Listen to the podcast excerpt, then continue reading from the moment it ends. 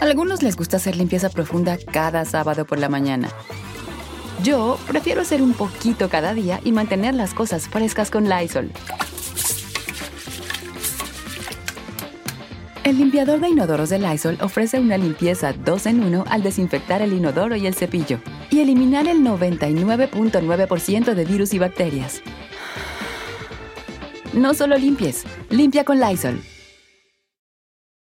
Con Verizon, mantenerte conectado con tus seres queridos es más fácil de lo que crees. Obtén llamadas a Latinoamérica por nuestra cuenta con Globo Choice por tres años con una línea nueva en ciertos planes al Nemery. Después, solo 10 dólares al mes. Elige entre 17 países de Latinoamérica como la República Dominicana, Colombia y Cuba. Visita tu tienda Verizon hoy. Escoge uno de 17 países de Latinoamérica y agrega el plan Globo Choice elegido en un plazo de 30 días tras la activación. El crédito de 10 dólares al mes se aplica por 36 meses. Se aplica en términos adicionales. Se incluye hasta 5 horas al mes al país elegido. Se aplican cargos por exceso de uso. Pitaya. Fiesta Americana Travel Tea presenta. La mega farmacia del presidente López Obrador fue un capricho que se hizo al vapor. Y por eso no extraña que hoy no sea más que un sueño que se evapora. La famosa mega farmacia es el quinto intento de la cuarta transformación por hacer algo básico garantizar medicinas para los enfermos, nuestro derecho además. Pero a dos semanas de haber sido inaugurada es evidente que se trata de un enorme fracaso. No hay una manera amable de decirlo. A los enfermos de este país, el presidente más humanista les volvió a ver la cara. A este gobierno le llevó años aceptar que había un problema con el abasto de medicamentos. Y cuando por fin lo hizo, trató de remediarlo de diversas formas, todas de verdad muy torpes, porque el tema no ha quedado resuelto. Primero el presidente retiró los contratos a las farmacéuticas alegando que había corrupción. Entonces la Secretaría de Hacienda tomó el asunto, pero se dieron cuenta, pues que no, que no era un tema fácil. Y entonces vino un sistema de compras a través de la Oficina de Naciones Unidas de Servicios para Proyectos, un fracaso absoluto también. Se pasó la bolita al Instituto de Salud para el Bienestar, que ya ni existe y cuya respuesta para acabar con el desabasto fracasó también. Fue así que llegó la idea de la mega farmacia. Luego de decenas de marchas, cierres vehiculares, denuncias de recetas incompletas, familias pidiendo prestado para poder aliviar a uno de los suyos y millones y millones de pesos gastados, así es como llegamos hasta el quinto intento de la 4T por solucionar el desabasto con bombo y con platillo. El pasado 29 de diciembre, el presidente inauguró la mega farmacia en Huehuetoca, en el Estado de México, que en realidad es una bodegototota muy grande con capacidad de resguardar 286 millones de piezas de medicamentos. Pero, ¿saben con cuántas abrió? Solo con 15 mil piezas, 15 mil. El compromiso del presidente es que este lugar concentraría las medicinas y luego, si a algún paciente le faltaban, las recibiría en un máximo de 48 horas en su propio domicilio, cosa que por supuesto no ha ocurrido. En las dos semanas de operación de esta mega farmacia del bienestar, al colectivo Cero Desabasto, que documenta quejas de pacientes que no reciben sus medicamentos, le han llegado al menos 12 reportes de incumplimiento, es decir, enfermos a quienes no les dan sus medicinas, pero tampoco les dicen dónde demonios conseguirlas. En la mega farmacia solo les piden que llamen otro día y pues nada, así los traen, no pasa nada. Y bueno, esto era algo que podía saberse, porque repartir medicamentos lleva años de logística y perfeccionamiento para saber cuál es la mejor ruta para hacerlo. No es nada más cuestión de tronar los dedos. Además es un proceso sumamente complejo, porque hay medicamentos que necesitan de un traslado y un almacenamiento especial, como por ejemplo una red de frío. Para Birmex, institución a cargo de la megafarmacia, era imposible cumplir con la demanda de medicinas. El presidente lo sabía, porque seguro él también tenía este dato. Birmex opera cinco almacenes que pueden manejar 1.2 millones de piezas al día de medicamentos, pero la demanda del IMSS, del IMSS Bienestar y del ISTE es de 4.3 millones de piezas. Para salir del paso, Birmex ha tenido que contratar a terceros para el reparto de medicinas. Pero vamos, tampoco se ha comprobado que esto sirva si al final del día tampoco hay medicamentos para entregar. En la mañanera de ayer, el presidente pudo escuchar un audio de una persona que llamó a la mega farmacia a la que no le resolvieron su problema para encontrar un medicamento. Y no crean que la respuesta fue empática al menos. El presidente dijo que por una persona no se puede decir que la megafarmacia es un fracaso, pero en realidad son muchas más.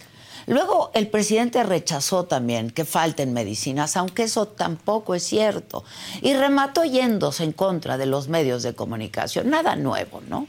La responsabilidad siempre es de alguien más, menos de su gobierno, menos de él. La megafarmacia es el quinto fracaso al hilo para darle respuesta al tema del desabasto. Pero en lugar de aprender de sus errores y de buscar soluciones efectivas y a largo plazo, el presidente sigue haciendo promesas vacías y desviando la atención de la verdadera crisis, esa esa crisis que provoca que las familias se endeuden, monten redes de apoyo o busquen hasta en el mercado negro esa medicina que necesitan. Ya basta, presidente. Ya no le vea la cara a nuestros enfermos. Ya no nos vea la cara. De verdad. Yo soy Adela Micha.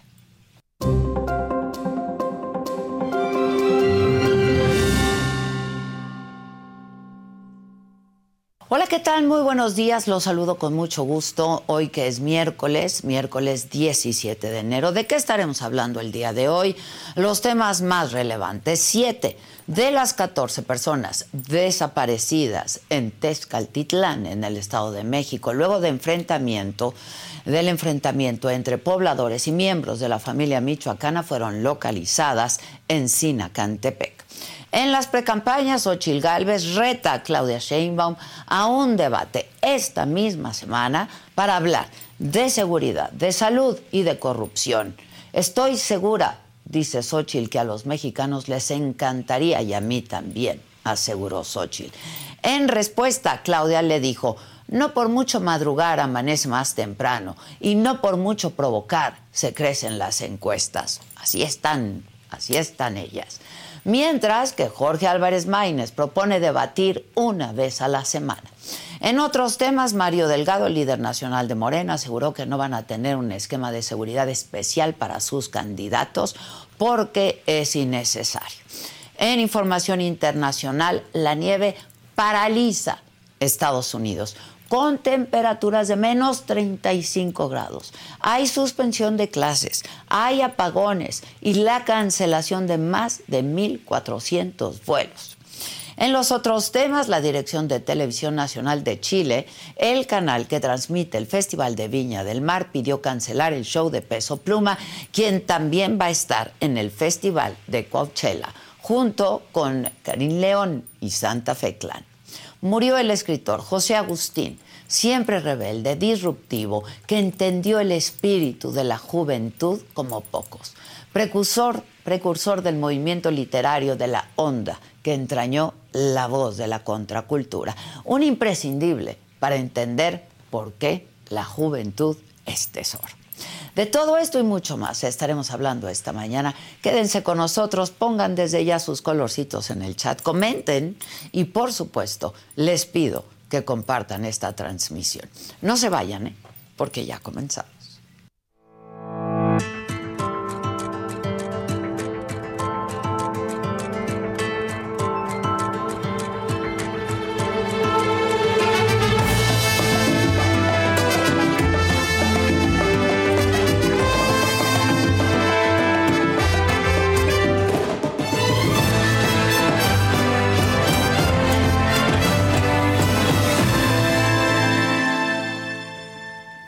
Pues les comentaba en la mañanera de ayer mi compañero José Antonio Morales de Grupo ASIR cuestionó al presidente, estuvo ahí en la mañanera, sobre el desabasto de medicamentos en la megafarmacia del bienestar que fue inaugurada pues a finales del año pasado. Incluso le puso un audio de una persona preguntando por un medicamento. El presidente, pues ya lo conocemos como siempre, negó el desabasto. Hay personas que efectivamente están eh, utilizando esos servicios, pero todavía no encuentran los medicamentos. Si usted me lo permite, vamos a escuchar un audio. Este es de mi compañera Mónica Barrera, que estuvo ahí, estuvo trabajando, estuvo hablando con personas que requieren esos medicamentos y esto es parte, es muy breve, unos segundos de uno de esos audios a la megafarmacia del bienestar. Mi nombre es Lucía y sobre un medicamento de aquí del estado de Hidalgo, Adexique. Adexique, ok, es un medicamento controlado. Sí. Ok, mire, por el momento no tenemos como tal el acceso al, medicamento controlado. Yo le pediría que mm, estuviese al pendiente por comunicación. Bien, es eh, audio breve, pero es solamente una muestra de lo que hemos estado encontrando. Entonces, la pregunta, señor presidente, los medicamentos psiquiátricos y otros siguen sin aparecer, no nada más en la megafarmacia, en eh, las instituciones públicas, incluso privadas, no hay esos medicamentos. ¿Cómo ayudarle a esas personas? Este planteamiento lo habíamos hecho antes, seguramente lo recuerda, pero señor presidente, sigue sin haber medicamentos para las personas que lo utilizan y, por ejemplo, en la megafarmacia la constante es llame mañana, llame mañana y se está repitiendo esta situación.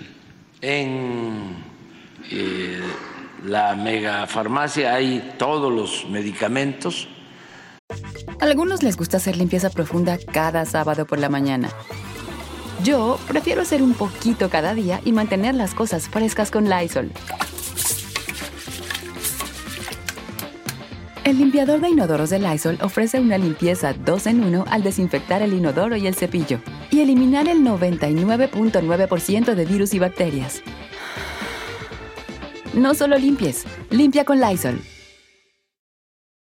Con Verizon, mantenerte conectado con tus seres queridos es más fácil de lo que crees. Obtén llamadas a Latinoamérica por nuestra cuenta con Globo Choice por tres años con una línea nueva en ciertos planes al Nemery. Después, solo 10 dólares al mes. Elige entre 17 países de Latinoamérica como la República Dominicana, Colombia y Cuba. Visita tu tienda Verizon hoy. Escoge uno de 17 países de Latinoamérica y agrega el plan Globo Choice elegido en un plazo de 30 días tras la activación. El crédito de 10 dólares al mes se aplica por 36 meses. Se aplica en términos adicionales. Se incluye hasta 5 horas al mes al país elegido. Se aplican cargos por exceso de uso.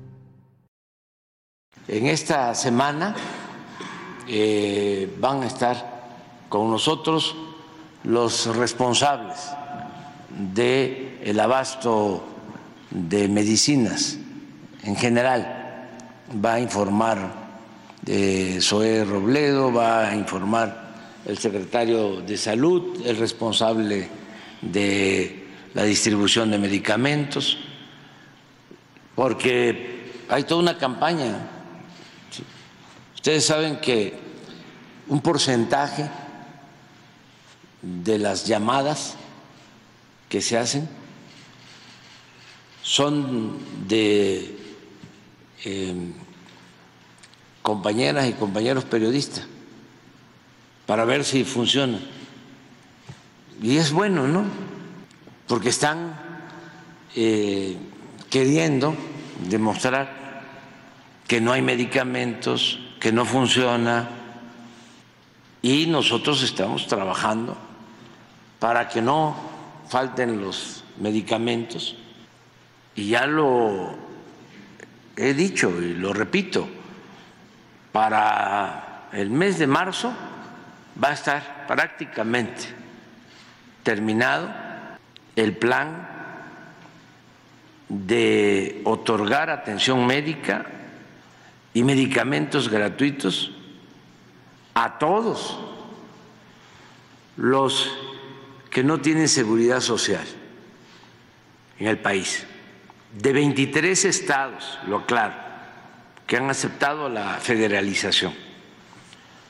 Y antes de que yo termine, vamos a tener el mejor sistema de salud pública del mundo.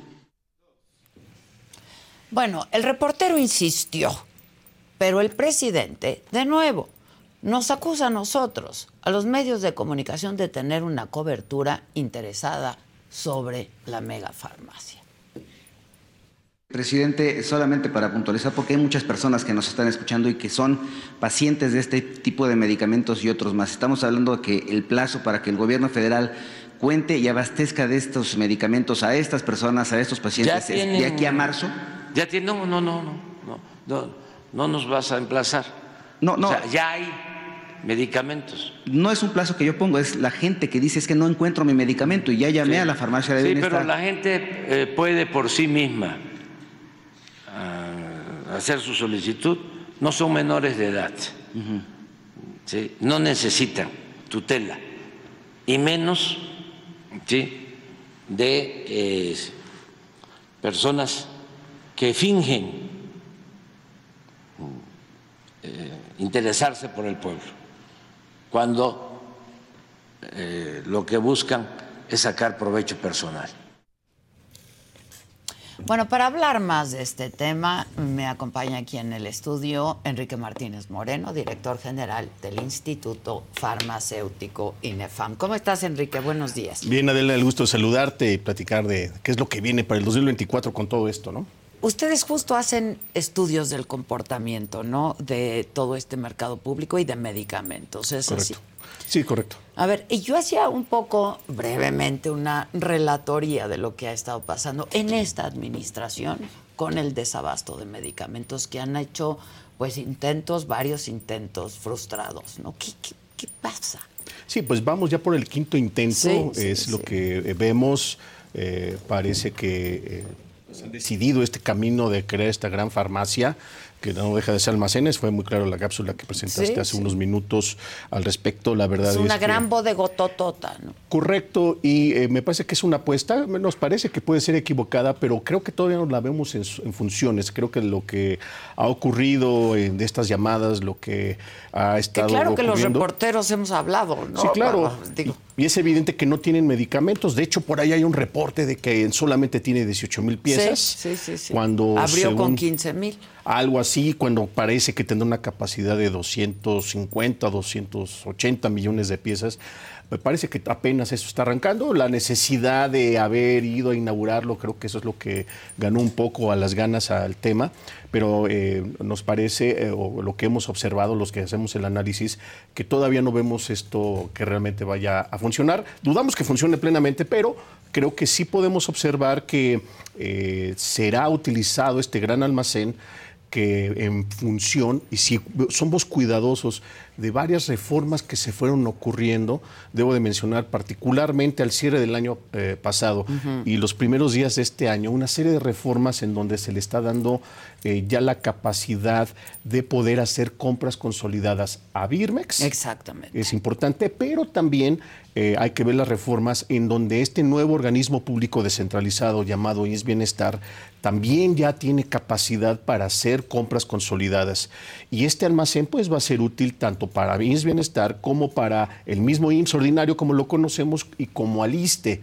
Eh, es de esperar que vayan a hacer alguna compra en próximas fechas de manera consolidada y eh, podemos dibujar un escenario en donde quizá aquellos, eh, aquellas instituciones o aquellos estados que están trasladando sus instituciones de salud al INS Bienestar, 23 contratos Sí. o 23 eh, acuerdos de ya de, adherirse al, al INS Bienestar, federalizar los recursos, lo cual me parece que está lejano todavía de- del tema de la universalización del sistema, eh, posiblemente en lugar de que se vayan a los almacenes estatales, se vayan en compras eh, federales, se vayan a este gran almacén. Podría ser una, un posible escenario para, el, eh, para ver el cierre de año y que seguramente desde ahí partirá de que se está resolviendo el tema de salud. Sí, que, que lo dijo el presidente, creo que fue ayer mismo, pero lo ha estado diciendo, que para cuando concluya su administración tendremos un sistema de salud, el mejor sistema de salud del mundo, ¿no?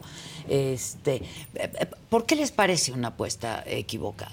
Eh, lo de la megafarmacia. Porque no se resuelve con un gran almacén, se resuelve con eh, tecnología, se resuelve con planeación, con programación. Eh, en cuanto a la demanda que se requiere a lo largo y ancho del país. Hay necesidades muy diferenciadas. Sí, correcto. Y no voy muy lejos. Hay, hay un estudio muy interesante que sacó la UNAM hace algunos años donde demostró que al país hay que entenderlo en tres momentos según sus determinantes sociales de la salud. Nos enfermamos muy distintos en el norte, en el centro del país y en el sur y eso lleva a que haya políticas de salud diferenciadas. Y, y, esto no se debe de y es fácil de entender eso. Es correcto. Y está ese compromiso, quedaron en este sexenio hacer ese estudio, está ahí pendiente que lo hagan para entender cómo funciona. Yo, lo que nosotros eh, vemos en los análisis que hemos hecho es que podría que perder capacidad los estados en estos que se han firmado con el Estado pues que tengan este margen de maniobra y si van a hacer alguna compra seguramente van a ser con recursos estatales, porque en paralelo pasó otro fenómeno. Hay un recurso eh, dentro de los ramos de gasto, hay, un, hay, hay, un ramo que se llama eh, el ramo 32, en donde hay recursos que son federales y bajan a los estados. Y uno de ellos es precisamente un fondo de, para apoyo a los servicios de salud de los estados. Que va etiquetado. Es el famoso FASA. Eh, debe ser etiquetado, pero las últimas reformas le están permitiendo modificar esto de tal manera que va a centralizar los recursos, el INS OPD, el, INS Bienestar, en lugar de que bajen a los estados, los va a federalizar. Entonces les va a quitar. Correcto. Entonces le van a dar eh, mucho dinero, vemos mucho dinero en ese sentido para el INS Bienestar, sumando FASA en este sentido, eh, arriba de, de, 200, 230 mil millones de pesos, de los cuales tendrá que venir compra. Por lo menos ahí podemos observar que 30 a 40 mil millones de pesos podrían irse para compras en lo que es este año. Nada menor, es importante. ¿Y esto de dónde lo vemos? Pues más o menos lo que consumen los estados por medio anual, considerando medicamentos y dispositivos médicos, pero ahora no lo vemos desglosado. Parece que ahora va a estar federalizado. Eh, podríamos asumir que, que, puede haber algún manejo discrecional en el, en el uso del gasto, ¿no? Pues sí, como ha venido pasando, ¿no? En, otros temas, en otros rubros, ¿no? Es correcto. discrecional del dinero, sí. E, es correcto, y lo cual no es afortunado precisamente por el tema que se ha visto, ¿no? El, que no están llegando los medicamentos, los oncológicos. Falta que conozcamos más si realmente está funcionando su línea de refrigeración de, de Birmex, de, en este caso de, de la farmaciota, junto con lo que va a ser la responsabilidad de Birmex eh, poder garantizar, por ejemplo, medicamentos que requieren este cuidado y no solamente que tenga el espacio la refrigeración, las cadenas sino el tracking famoso para que pueda llegar. Y es ahí donde entra el tema de logística. Nos parece que la apuesta debería ser hacia. Es que no es entregar refrescos. No, no, está muy equivocado en ese sentido. Exacto, ni paquetes de Amazon. Eh, eh, y creo que no lo han logrado corregir el equipo que tiene ahí atrás el, el señor presidente de que pues este, no es así como funciona el sistema, ¿no? Lo han dejado un poco al tema y hemos visto, y creo que técnicamente no es que estén faltando medicamentos, de lo que nosotros revisamos cotidianamente, están muy atorados con la logística y la distribución. Recuerdas de que principio Pero llevamos así cuántos años? Pues ya los cinco años. Ya los cinco años llevamos para el sexto. ¿Pero atorados dónde? Se quedan... Sí. Es, que para la gente que nos escucha, ¿y qué ha pasado? Porque es una agonía, ¿no? Eh, cuando tienes a alguien enfermo y no puedes conseguir un medicamento. ¿A dónde están atorados? Correcto, y es muy interesante la pregunta. Eh, como sabes, al principio de este sexenio, pues eh, señaló a un conjunto de distribuidores que por esa naturaleza de compras tan grandes que hace el sector público, consolidación, pues del lado de, los oferentes habría que hacer esta concentración a través de distribuidores. Mm. Y, era normal, eso voltealo a ver en cualquier parte del mundo, es normal que suceda. Eh, nos parece que la estrategia no fue cuidadosamente revisada para quitar a estos distribuidores y hacerse responsabilidad directamente el gobierno. El cálculo que hemos hecho es que la capacidad de logística y distribución de Birmes, que no es su naturaleza dedicarse a esto, apenas tendría una sexta parte de las necesidades que tiene el país. Ya, que no es nada. Y, vamos viendo los presupuestos. Ve a Birmex lo que le han dado año por año. Vaya en 2019 eran 2 mil millones, ahora está cercano a 10 mil. ¿Qué hace Birmex? Eh, es una evolución muy interesante, pero particularmente se estaba viendo en los últimos años como uno de los principales proveedores de vacunas.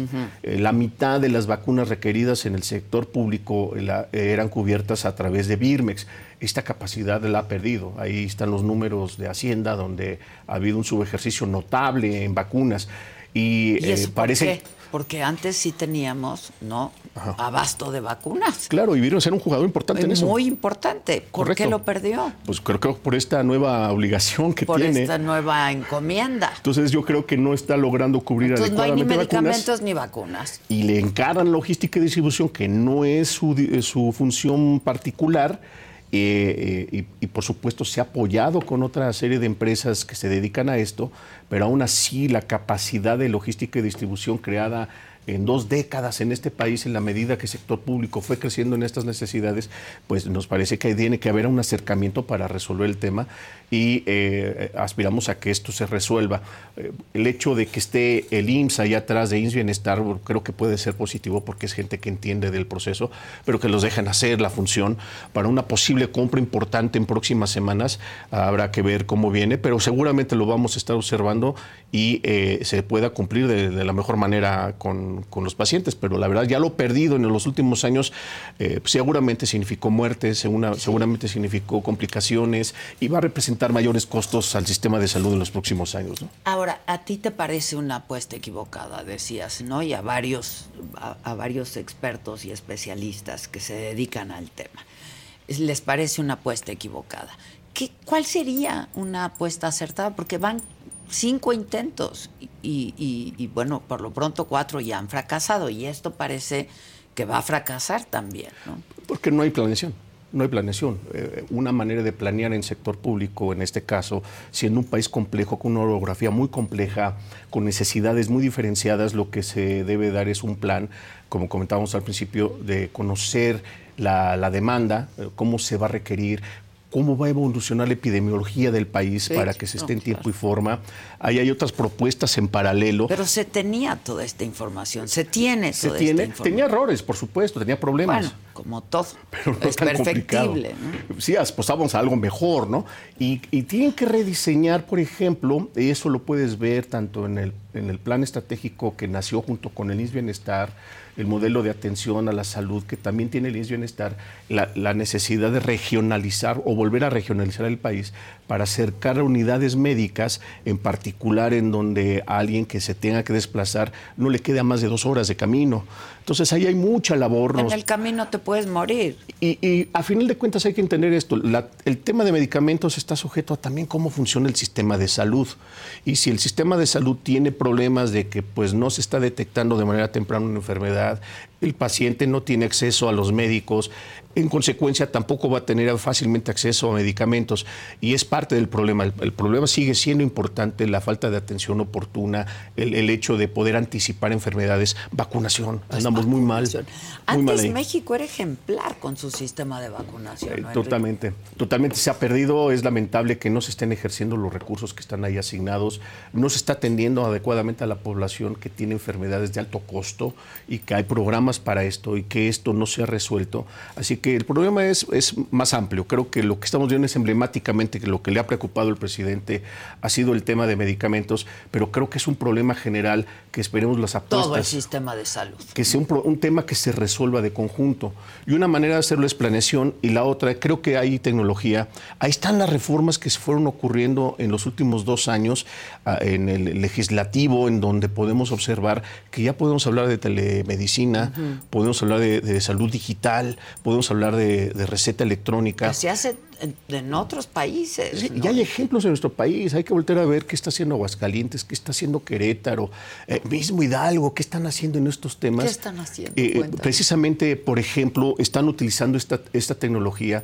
Eh, vamos eh, no muy lejos. El caso de Hidalgo, que también si ubicamos, pues tiene zonas complicadas, zonas de muy alta de acceso, o muy baja sí. temperatura, donde hay que cuidarlo. Y han logrado desarrollar desde el sistema de salud estatal el desarrollar las teleconsultas y con eso poder entonces ver cómo hacer llegar los medicamentos. Ojalá que se puedan ver esas lecciones que están ahí.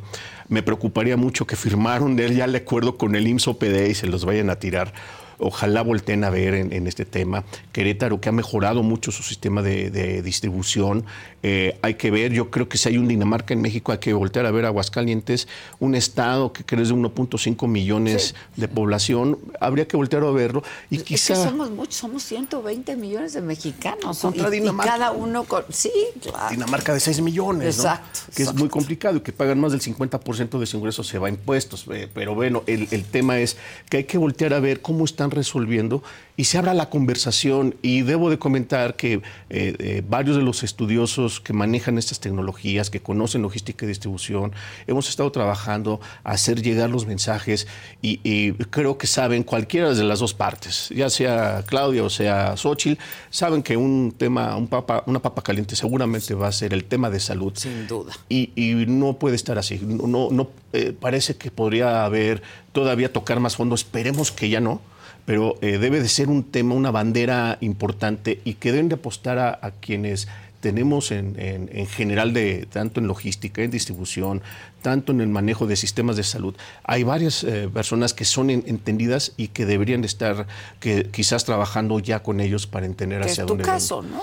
Por ejemplo, y, y ahí está la data. ahí está la data. Si me preguntan fríamente, ahí está la data. Ahí está la data. La data me dice que no necesariamente estamos mejor que antes eh, hay problemas serios en eh, lo que es la salud, lo que es la prevención en salud, como puede ser las vacunas, que es una excelente herramienta y que han descuidado muchísimo. Y en esto estamos peor que antes. Es correcto, y a final de cuentas sí se ha privatizado el sistema de salud, contrario a lo que ha dicho el presidente. Exacto, que era justo lo que quería hacer, ¿no? Por, por, por, temas de corrupción. Exacto. ¿Qué tendría que haber hecho, no? Si habría, si él detectó que había corrupción, ¿no? Este, ¿Qué tuvo que haber hecho? ¿Cuál hubiera sido una buena medida hace cinco años, Enrique? Eh, uno, creo que de definitiva apostarle a la tecnología ya disponible desde esa época que creo que pudo, haber logrado hacer esta, este interés de homologar. Eh, hay un interés muy particular de estandarizar la, eh, la, atención a la salud en el país, que es parte de lo que se llama universalización.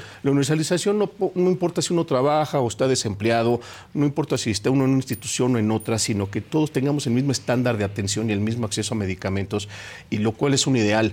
Y si recuerdas, en su plataforma política de 2018 parecía que iba por ese camino, con la idea de universalizar eh, particularmente la seguridad social y veíamos que iba a fortalecer al IMSS, pero en el camino pasaron cosas, se dejó, se dejó eh, llegar mensajes, creo que equivocados en su momento, porque era la apuesta en un inicio, parecía bien y en el camino se descompuso.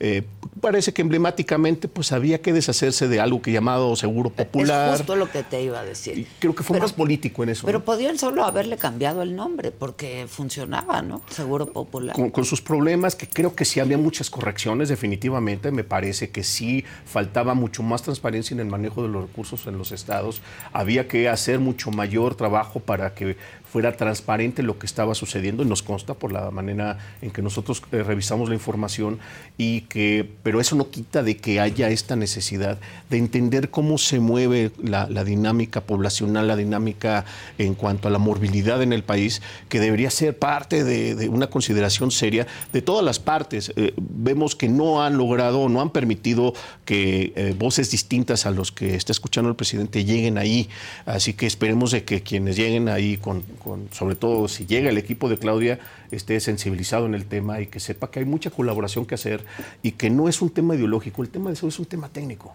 No es un tema de ideologías, es un tema técnico que hay que llegar de manera oportuna. Es que hay que resolverlo, ¿no? Hay que resolverlo. A ver, ya siempre ha habido esta queja de desabasto de medicamentos en nuestro país, ¿no?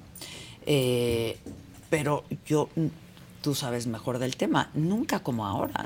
No, de hecho, ahí les invitaría en nuestra página, pueden escribirle el mapa del desabasto y ahí podrán ver la evolución que se ha tenido eh, desde 2016 de manera mensual. Vamos manejando ahí la data, está actualizada al primer semestre de 2023 y te puedo decir que en general estamos entre un a un 30% promedio por debajo de los consumos de medicamentos que traíamos entre 2016 y 2018 no se ha logrado resolver y respondiendo una, una, parte, ¿por qué no es un problema de que no hay medicamentos? Lo que pasa es que están los medicamentos, pero no están llegando. Están atorados, como ah, dices tú. Como se reduce a, una capacidad menor a lo que venía dándose, se atoran en, en almacenes, y eh, pues lleva entonces a la necesidad de que haya compras en paralelo por las instituciones y estamos gastando más de lo esperado, que también era una de las críticas que hacía el presidente. Estamos gastando muchísimo en medicamentos. Le digo, pues qué bien, y falta mucho en este país. Claro, claro. El, gastar, pues sí, falta mucho y falta llegar y, dar oportunidad a la innovación, dar oportunidad a que lleguen más medicamentos genéricos, buenas opciones, de tal manera que podamos atender mejor a los mexicanos. Entonces yo creo que es un gasto que debemos verlo como inversión importante en la formación del capital humano. no es gasto, es inversión. A la larga, no, Este, un paciente enfermo cuesta mucho más. Es correcto. Y ahí que eh, estamos eh, eh, pues tratando de llevar los números, mostrando qué es lo que está sucediendo, eh, hay preocupación en las instituciones, sabemos que difícilmente hablan, pero es precisamente están viendo de que no necesariamente resolver.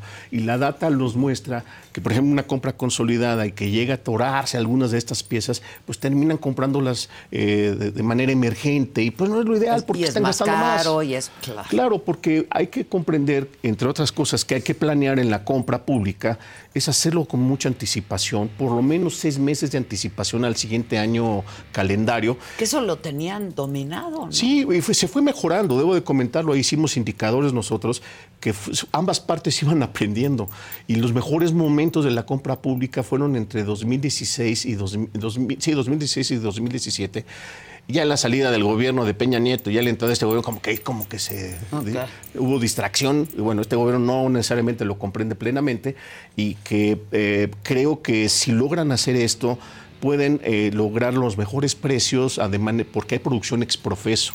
El tema de que lo ha dicho el presidente, bueno, vamos a, tratar de manejarlo como gancitos o como Coca-Colas. Pues no, porque el tema de medicamentos es que tienes que solicitar la producción de manera anticipada para cubrirlo, porque no pueden estar en almacenaje permanentemente. Ese es el gran error. Tienen que lograrse desplazar en tiempo y forma. El ejemplo de vacunas. Una necesidad de vacunas para el 2026 tendríamos que estarlo viendo desde hoy. Desde hoy. Nada más para tener idea de lo que implica los niveles de producción para poderse anticipar y lograr que la, eh, cadena de suministro eh, esté lo mejor anticipada si para no lo cubrirlo. Pides, pues no lo vas a tener a tiempo. Y la verdad es que sí tendrían que voltear a ver cómo mejorar y ampliar el tema de la logística y distribución hay muchos expertos por el lado de la iniciativa privada que creo que deberían ser escuchados. Algunos llegan ya a colaborar, están con Birmex, ahí, eh, ahí están los datos de algunos que están colaborando, pero la capacidad es mucho más amplia en el país y creo que está desaprovechada. En el caso de ustedes, ¿han tenido algún acercamiento con el gobierno, la Secretaría de Salud, etcétera? Sí, hemos entregado ahí documentos, eh, tanto a IMSS como al ISTE, como a, la misma Secretaría de Salud, ahí para que se queden, pero bueno, eh, la, idea es que, que, nos alcancen a escuchar, de repente sí nos escuchan, pero creo que traen una dinámica, una inercia que creo que difícilmente van a lograr zafarse antes de que termine este sexenio. Ojalá eh, haya comprensión porque es, hay gente muy capaz en el sector público, gente muy entendida, gente que viene con mucha experiencia antes de este gobierno y que creo que están ávidas de que, que le entiende muy bien al tema. Lo entiende muy bien. ¿Cuál hubiera sido una buena manera de evitar la corrupción, por ejemplo? Enrique. Mayor supervisión, creo que tendría que haber mayor rendición de cuentas, particularmente yo lo vería entre los estados, que creo que particularmente es donde hemos visto un poco más el, tema de que hay recursos que no necesariamente, cuando se ejercen, no necesariamente son sujetos de transparencia. Y no en, las, no en los laboratorios, no en las farmacéuticas, porque pues el presidente hace mucho hincapié en eso. ¿no? y de ahí se revisa. De hecho, creo que es la, parte muy valiosa de que si esto se tiene indicadores y se tiene eh, la, rendición de cuentas, ahí deberían de estar brincando el tema de, lo que es la corrupción, de estos señalamientos que tuvo el, al principio del sexenio, que al menos de, ese conjunto de empresas no hemos visto ningún tema, no hemos visto nada no hemos visto nada y, muchos de estos los, conocemos, sabemos cómo trabajan, sabemos que son profesionales en el tema y es complicado, ¿no? Y, ya no los están ocupando. no y como son ser. profesionales en el tema. Así es, y no lo están ocupando como deben de ser, es, es lamentable en eso, creo que hemos perdido esa capacidad, porque no nada más es el tema de que hayan dejado de, de colaborar el sector, sino pues que lleva quizás a un proceso de, de que se tengan que desen- desembla- de, desinstalar, de, de buscar opciones, Mm. Ya, de, ya, ya, de ya. moverse hacia otros sectores eh, o este, trabajar ya directamente quizás más en privado que en Y es público. gente que tiene mucha experiencia. Sí, claro, claro. Mucha Y experiencia. han hecho inversiones importantes, por supuesto. La complejidad del país lo demanda. No, no, podemos, no podemos resolverlo con dos o tres empresas. Ni con dos o tres caprichos. Debo comentarte, por ejemplo, en la compra pública, en la parte de las compras consolidadas, en promedio entraban 60 distribuidores, 60, no 10, como dice el presidente. Eh, se entiende de los 10 porque Exacto, eran el los ranqueo. más grandes, digo. Pero son 60, pero en general en el país nuestros conteos llegarán a 1.200 empresas que apoyan en la logística y en la distribución en este país. Eh, y reducirlo a tres o cuatro empresas ahora es muy complicado. Va a ser muy, complicado. complicado. Ahora, ¿y ¿qué, qué pasa con todos estos medicamentos que sí se tienen, pero que están atorados? Porque las compras se hacen, supongo, ¿no? Pero que están ahí atorados. ¿Qué pasa con esos medicamentos? El fenómeno de última milla, que debe- de- deben de estar llegando eh, ya sea al almacén de, de quien esté con- colaborando con Birmex, pero ahí se necesita mejor comunicación, mejor coordinación para que el medicamento esté llegando. El fenómeno de última milla es que esté puesto, ya sea en farmacia, ya sea que esté llegando al quirófano o esté en piso del, del- del paciente que esté internado y puedan eh, contar con ello. El problema que hemos visto eh, es Que han que no han. No han logrado eh, tener eh, la tecnología para poder tener comunicación y tener de manera homologada la información que se tiene. Hemos detectado de que piden que se entregue en tal, en tal almacén y resulta que el almacén ya no tiene espacio o el almacén tiene otra información y no le puede recibir y entonces se tiene que ir a otro lado, pero entonces ya vas matando tiempos y vas matando oportunidades de que se llegue de manera oportuna. Y debo de comentar que es- eso sigue sucediendo. Y ha habido varios intentos, por supuesto, y creo que si hay un tema neurálgico en, el- en este tema es logística y distribución. Más que un gran almacén, nos parece que el tema es la planeación en logística y distribución y entender las necesidades reales para que estén llegando de manera puntual. Creo que eso es lo que falta. Al romperse lo que nosotros llamamos eh, la, oportunidad de que en su momento el laboratorio trabajaba con el distribuidor y el distribuidor llegaba y garantizaba última milla en, muchos de los casos, había trazabilidad en lo que pasaba en el medicamento. Se rompió. Seguías la ruta. Se rompió. Ya no puedes seguirla. No, no podemos. Nos han hablado, oye, pues sabemos dónde están eh, mis piezas, pues ahí andamos viendo en dónde están, pues se fueron a tal almacén. ¿Cómo que están allá? Pues ahí los recibieron, ¿no? Allá se acumuló. El tema que tenemos es que si está ahí, ¿quién más se va a encargar de hacerlo llegar a, a la unidad médica donde es requerido? Y ahí creo que es donde no se ha logrado resolver. Ahora, supongo que es un tema muy complejo, ¿no? Eh, lo vemos y somos muchos millones de mexicanos que estamos necesitando medicamentos. Y se ve como un tema verdaderamente muy complejo. Pero cuando nos hablas de esta tecnología, no debe ser tan complicado, ¿no? El, No, el- el tema de la comunicación no debe ser tan complicado. Es correcto. Imagínate que logremos tener trazabilidad desde que el medicamento sale desde el laboratorio, pasa por el distribuidor y del distribuidor que pueda seguir a llegar a otro almacén o llegar a la unidad médica o llegar a la farmacia del hospital o de, o de la clínica en lo particular, logremos tener esa tecnología que pueda eh, darle garan- Que eh, lo garantizarlo traquee, ¿no? Y que podamos verlo incluso cómo se surtió en una receta. Toda esa tecnología ya existe. Exacto. Ya todo eso existe. Y existe en nuestro país. Sí, claro. ¿Y, por se qué no la usamos? Porque no se ha dado la oportunidad. Nos parece que debe haber inversiones importantes. Están las tecnologías. Hemos estado colaborando con grupos que están trabajando sobre los temas de salud digital y estos temas de garantizar la trazabilidad de los medicamentos, que nos parece muy relevante y que sin duda deberán de escuchar cualquiera de, de quienes lleguen a la toma de decisiones en este país. Creo que deben de considerar seriamente la apuesta a esta tecnología, ¿no? Ya. Seriamente. O sea, en este país no se ha usado esa tecnología. Sí, lo podemos ver en, en casos particulares en hospitales privados, por ejemplo, Ya. o los mismos eh, eh, distribuidores lo llegan a ocupar, pero no tiene este alcance con sector público. El Ya, tema es que el sector público es el que mayor consume medicamentos. Pues claro. Y puntualmente medicamentos de muy alto costo, que pues difícilmente de la bolsa de un hogar va a salir para pagarlo. Por eso es importante que el Por sistema de salud funcione. apoyo ¿eh? que te dé. Es correcto. Más apoyo social que te den no les está alcanzando para comprar los medicamentos. Y es terrible. Ahí están los testimonios de quienes tienen cáncer, eh, ahí tienes los grupos como Nariz Roja, las Sí, manifestaciones que se siguen dando.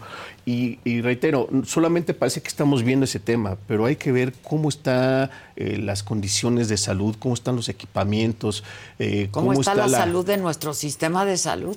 Cómo está la capacitación también de, todo el personal de salud, que, hoy por hoy, eh, si les preguntamos de todas estas reformas que se han ocurrido y de estos nuevos nombres como el IMSS OPD y que ahora van a pasar a otro lado, creo que hay un enorme desconocimiento. También debe haber un trabajo de mucha comunicación hacia quienes, eh, de que, quienes nos consta que hemos estado ahí, que conocemos a los médicos, a las enfermeras, que lo hacen con enorme gusto, pero no tienen las herramientas, no tienen los insumos Pero para es hacerle que frente. si el presidente de entrada dice que es mentira. A algunos les gusta hacer limpieza profunda cada sábado por la mañana. Yo prefiero hacer un poquito cada día y mantener las cosas frescas con Lysol. El limpiador multiusos de Lysol limpia y elimina el 99.9% de virus y bacterias. Y puedes usarlo en superficies duras no porosas de la cocina, baño y otras áreas de tu casa. No solo limpies, limpia con Lysol.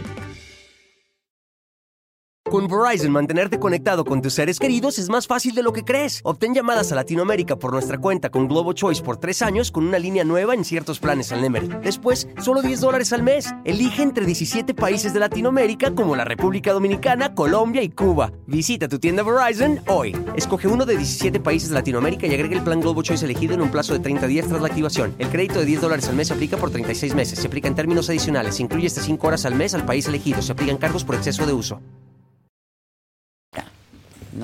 Que no hay desabasto, pues tenemos un problema Así de es. diagnóstico. Así es, ¿no? Y, y nos parece que ahí no le están llegando la información adecuadamente al presidente. Me parece que no. No, no es justo lo que está pasando como país y en un Pero tema él tan siempre ha dicho que es el hombre más informado de este país. Sí, bueno, pues, bueno, eh, habría que ver quién informa. Eso también. eso también. Es que tú estás siendo muy prudente esta mañana, que está bien. Pero eh, la verdad es que es un, es un problema muy serio a lo que nos estamos enfrentando, ¿no? Así es. Eh, porque en cada familia, pues hay una necesidad, Enrique. Así es. que no se está satisfaciendo. Esa es la verdad de las cosas. ¿no? Es muy complicado. Y esto, eh, esto que decías cuesta mucho dinero. Se está gastando más y tenemos peor sistema de salud. Eh, me parece que lo menos lo que en, en el alcance que tenemos de la información, sí. Eh, podemos ver que los presupuestos en general, veamos muy concreto, en el papel lo aguanta todo, como se dice, hemos visto un crecimiento fundamental en el gasto en salud pública de cerca de 600 mil millones de pesos en 2019 a lo más de 900 mil, casi vamos a llegar al billón de pesos en este año. Ok. Entonces hay dinero, Es mucho no se ha pues. Hay subejercicios notables, y están los reportes de Hacienda que trimestralmente muestra, subejercicios en salud del 30, del 40, del 20%, el tema de vacunas, vemos que hay cerca de 14 mil millones de pesos asignados, no se están utilizando, preocupa, por supuesto, eh, el COVID-19 es otro tema, pero Sí, es, sí, sí. eh, eh, no se están ocupando esos eh, ¿Por qué no se recursos. están ocupando? Habría que preguntar qué pasa, dónde están las prioridades, ¿no? Porque no se está logrando cubrir y nos parece que es un problema bien importante hacia Pues el adelante. ¿no? dinero ahí está. ¿no? Está el dinero, o sea, lo vemos, lo vemos en los papel, presupuestos. en papel que aguanta todo. Pero al momento que vemos el ejercicio no se demuestra. Y sí se está comprando más caro por el mismo fenómeno de que... de la urgencia. Pues sí, pues es un tema, pues, es, es- pues tienen que ir a comprarlo más, lo antes que se pueda. Y uno entiende a las instituciones, pues hay que resolverle al paciente. Claro. Pero no es lo mejor para el sistema de salud, ¿no? Así que sí, se ha enfrentado doble situación. Un sistema que se ha hecho más costoso, pero que no ha logrado atender mejor a los pacientes y que las familias han tenido que gastar más cuando no logran cubrir su necesidad eh, plenamente, ¿no? ¿Cómo, ¿Cómo funciona hasta ahora estos sistemas de distribución, almacenamiento primero y distribución? ¿Cuántos hay en el país? Eh, no, porque ahora todo se va a concentrar en esta gran, gran, gran bodega. Y el problema, como tú decías, va a estar en pues la distribución, ¿no? ¿Y co- ¿Cómo funciona hasta hoy? Bueno, hay cientos de. ¿O cómo de- de funcionaba almacenes. Eh, ¿Cómo funcionaba eh, cuando. eh, Hay vamos- cientos de almacenes. Hay cientos de almacenes. y eh, ese no era el problema, de no. dónde almacenar el medicamento. No, y de hecho había estrategias que se habían definido en donde, por ejemplo, medicamentos de muy alto consumo en el país para atender diabetes, por ejemplo, Sí, sí, problemas de hipertensión arterial, pensando en estas enfermedades de muy alto volumen. Eh, analgésicos, por ejemplo, eh, ya había acuerdos con los laboratorios y los distribuidores para hacer entregas puntuales en la medida de que se estaban logrando eh, niveles de consumo aproximados a los esperados, de tal manera que evitaran tener algún desabasto. Ya se había hecho esto con el mismo gobierno y en su momento coordinado con el IMSS, en, en particular, con el. IMSS ordinario. O sea, hay ejemplos donde el sector público logró poner en orden a, es- a esto y demostramos que incluso había fenómenos de deflación, es decir, cada año estaban comprando más barato Ok, ¿y qué pasó? y hacerlo más eficiente. Se rompió eso.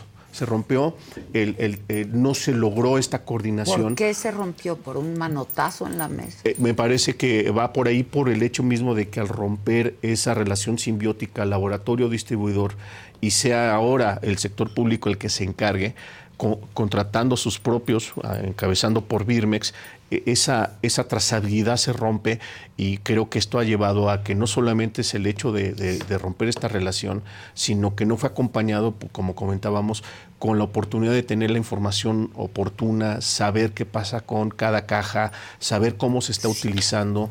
Y debo comentar, hay muchos esquemas que se ocupan. No es lo mismo medicamentos de alto volumen que aquellos de alta especialidad, en donde hay seguimientos Sí, muy puntuales claro. por paciente específico. Todo eso existe. Hay O medicamentos. sea, pueden salir ya hasta con nombre y apellido. ¿no? Sí, puede- y, y concretamente, y sabemos de que pues hay líneas de refrigeración, hay tecnologías que te permiten darle seguimiento a la temperatura del medicamento.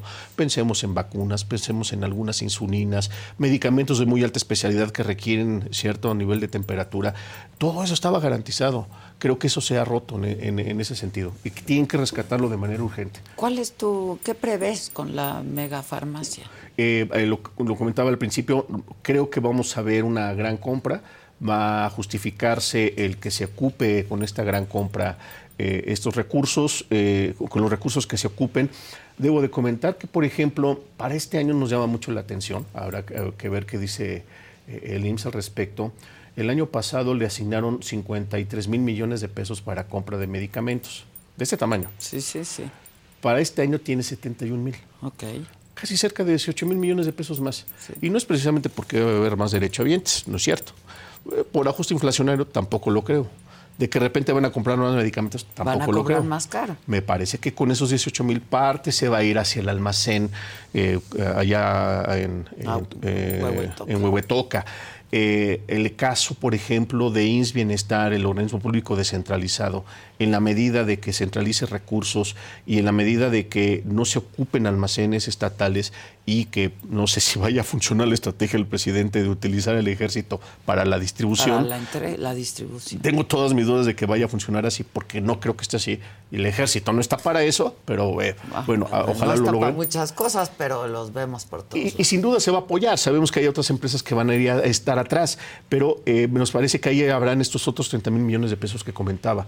Así que eh, si hacemos números, yo veo una gran compra en los próximos meses. Eh, ojalá sea, o sea, vamos a ver un almacén, una megafarmacia más llena. Seguramente vamos a ver alguna, algún fenómeno así. Reitero, no creo Lo que, que, se no resuelva. significa Que resuelva. que resuelva el problema, no significa que el medicamento llegue al paciente de manera oportuna. Porque no se trata de llenar almacenes. Claro. Se trata de estar puntualmente en cada uno de los puntos donde se requiere el, el medicamento. No creo que se resuelva de esa manera. Oye, ¿y los medicamentos sí caducan? Sí, claro.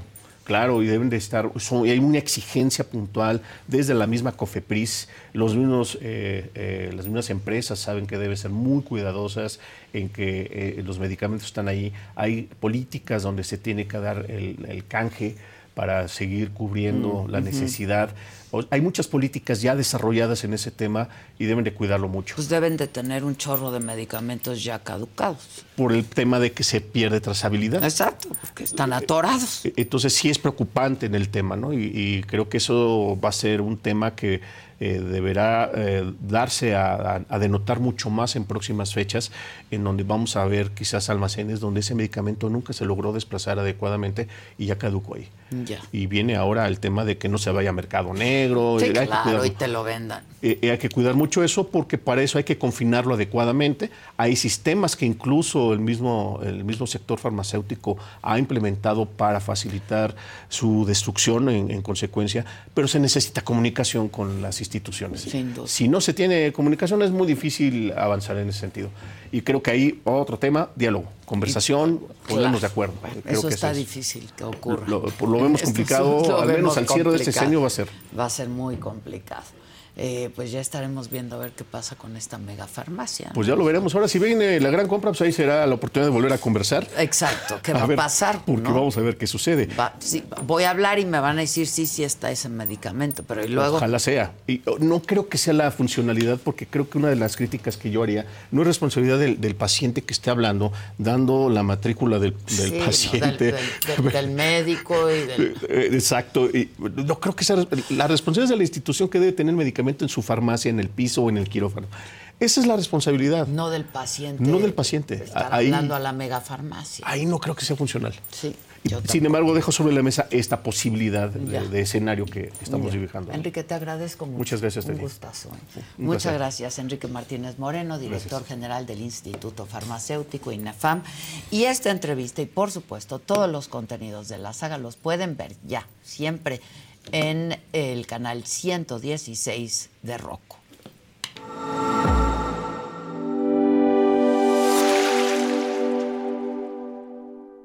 Ahora en la televisión de streaming por el canal 116 de Roku, ya puedes disfrutar de la barra de entretenimiento que la saga tiene para ti. Inicia la semana con los temas de interés actual, entrevistas, debates, moda, deportes, espectáculos y lo más viral, bajo la mirada crítica, analítica y divertida de la mejor periodista del momento, Adela Micha, en Me lo dijo Adela.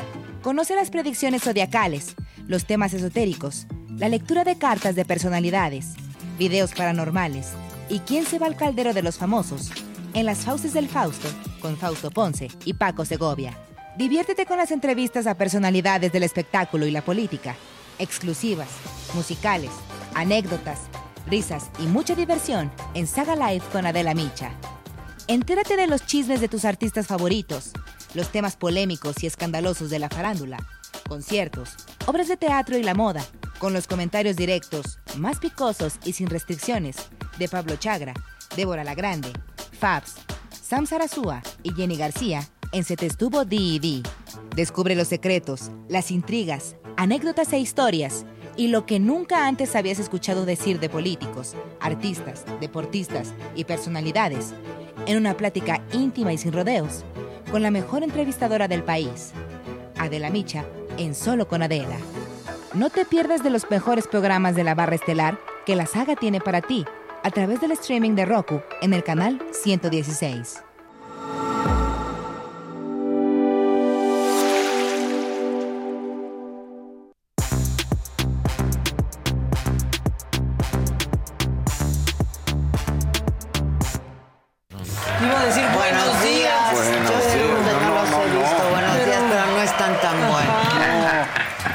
Bueno. Con esa risa menos. Es la risita. ¿Sabes ¿Sabes cuál es el colmo para el presidente o lo más irónico? Que si quiere que le den tips de cómo llegue, que le hable a Bimbo. Ellos están en toda la República Sí, y van no al es lo punto mismo más. transmitir- desplazar pan que desplazar medicamentos. Claro, Él- pero. Él decía, pues si llega la coca, pues si llega la Sí, coca. pues sí. No, están bien padres en, las, en la 4T porque les puedes contestar con lo mismo que te dicen. O sea, ayer Tatiana que, que le mandó un mensaje a Xochitl de a ti ya nadie te hace caso. A Tatiana le puedes contestar a ti ya nadie te hace caso. caso. Sí. De hecho dijo nadie, entonces le puedes decir, a ti ya nadie te hace caso. Les puedes contestar con lo mismo con lo que ofenden. Es que es discurso de odio el de Xochitl. Es que es discurso de odio. Exacto, igualito. Sí. Idéntico. Hoy estaba escuchando a Ciro con Epigmenio. No, no, no. Y bueno, no. idéntico, ¿no? sí. Con lo que responde. O sea, Pero es que no, además se aprovechan. el Epigmenio todavía con el descaro de decir, es que si hubiera la violencia. dices, ¿es en serio? ¿Es en serio lo que acabas de decir, que no hay violencia Están en diciendo, México? No, no, no. Es que están politizando la tragedia. Sí, Los no. que siempre han politizado la tragedia. Sí, sí, sí. No, solo basta con escucharse, ¿eh? Así Sí. mismos, ya con eso. Sí, sí, Ya está muy macabro. Muy macabro, O sea, muy porque es lo macabro. mismo, les puedes contestar con lo mismo.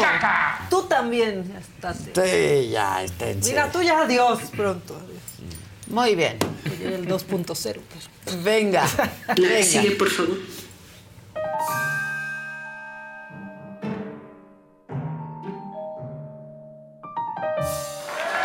Bueno, hay un exgobernador que se llama Pancho Domínguez. Ex, eh, es exgobernador de Querétaro. Sí. A mí me cae re bien, la verdad, también. Pancho Domínguez. Pero aparte, pues de todos los idiomas que hay en el mundo, o sea, chino, mandarín, inglés, alemán, utilizó la verdad. No le gustará tanto a Marco Cortés, pero se dejó ir. Sí. Le dijo, ¿eh? Sí. Que si le hubiera dicho este, eh, al estilo Xochitl, ¿no? ¿Qué? que es un pendejo. Está mal que esté peleando por estos acuerdos, negociar ver, notarías, instituciones Por Dios. Lo, seis notarías, este, que tiene seis amigos o, o las iba a vender. No, este, que lo diga, este, yo le dije el año pasado que lo mejor del 24 es el triunfo de Xochitl, pero la salida del PAN ya de, definitiva. Lo de quiere institucional. ¿Riesgo? No. A, a No, la candidatura este-. Xochitl no está afiliada a ningún partido político. Y ayer hizo un cierre de pre-campaña extraordinario donde donde marcó la asistencia ciudadana que tuvo un lleno total eh, de más ciudadanos que miembros de los tres partidos. Dijo, al estilo Xochitl, para protegerse, así de, no es que lo diga yo, es al estilo Xochitl, pero lo dice muy claro, seis notarías, pues que tiene seis amigos. Exacto. O las iba a vender, así como una, una latita que va a vender en la notaría. No pasa nada, claro. O sea, tienes todo un estado. No, de ¿Qué son veras. seis notarías, No, de veras, de veras, de O sea, veras. La mamá. Sí, Sí, sí. En Sí. efecto, en efecto, en Sí. efecto, la verdad. No se requiere del mandarín maca para Exacto. Este, llamar a las cosas por su nombre. Yo creo que hay que ponerle la de mi primera chamba a Marco Cortés, ¿no? Mi primera chamba. Mi primera chamba. Sí, ahí Exacto. pidiendo sus cosas. Bueno, ahora les quiero presentar al hijo del alcalde de El Fuerte, Sinaloa. Fue su fiesta de cumpleaños y él dijo, miren, yo no les voy a dar dulces porque no sé si les guste a todos, ¿no? Si les gustan a todos. Pero hay algo que sí les puede gustar a todos y es dinero, que de mi piñata caiga dinero. Y mis 50 mil pesos. Exactamente, échenlo, por favor. Miren, ahí está, todos recogiendo Mira el dineral no, de la piñata del hijo del alcalde. No, bueno. ¿Qué Soy hijo ¿Ya del cómo eran los billetes? Digo, ahí sí me aviento. Ahí sí, ahí voy. Ahí sí, claro. Porque que te rompan la cabeza por un pulparindo, Sí. no. Pero, pero por, por un una 500, lana. Sí. ¿no? Ahí sí hasta jaloneo Sí, y todo, miren, nada de que pongan no. la imagen del hijo del, del alcalde. El papá se llama Gildardo Leiva. Se quiere reelegir. Por Oh, cierto, es el del medio. Y su retoñito es el de camisa el azul. reto, su hijo Tito. Este, Soy sí. hijo del papá. Es el hijo del papá, exactamente. Entonces, bueno, pues ahí les cayó. ¿Eso es que cayó lana de la piñata o que cayó lana? no. No. Un azulito. Ah. Ignacio, Ignacio Picasso. Hola, Maca. Hola, Ignacio. Muy. ¿Picasso? Un Nacho saludo. Picasso. Nacho ¿Qué Picasso. Bueno, Nacho Claro. Picasso. Bueno, este, este martes, pues nos dio tema para seguir mentando madres. El miércoles, ¿no? Sí. Tenemos que hablar primero, pues, de este accidente. Primero, miren, hay mentadas y mentadas. En primera, mentadas a todos los medios que ya que sabían que no había sido un derrumbe del tren interurbano, Ajá. seguían diciendo, se cayó ahora la construcción del tren interurbano, fue un derrumbe. No, o sea, pero pues sí se nos cayó ahí una placota de 90 toneladas. Solo un cacho de Solo un 90 cacho, toneladas. Solo un ah, cacho bueno, de 90 suavecito. toneladas. Está leve. Y aquí está el momento de la caída que pues la grúa como que se dio ¿Se dio? Y se dio en el piso la cosa esa.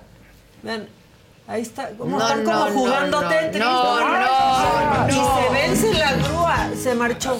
Se El- marchó. ahora, la bronca es que sí le pega a la ballena y sí Uy. rompe ese pedazo. Que no Sí. sé cómo lo reparan. Ahora, esta Sí, construcción sí, rompe, claro. de- del rompe tren interurbano está como maldita, porque lleva en construcción Años. desde el sexenio de Peña Sí. Nieto. Es así como que siguen y siguen haciéndola. Pero miren, si ustedes ayer dijeron, me desperté con el pie derecho, tengo buena suerte, perdón, Pero no, buena suerte. El que- Estos, por sí. favor, los que se salvaron, que estaban ahí en la clásica chilanga, ¿no?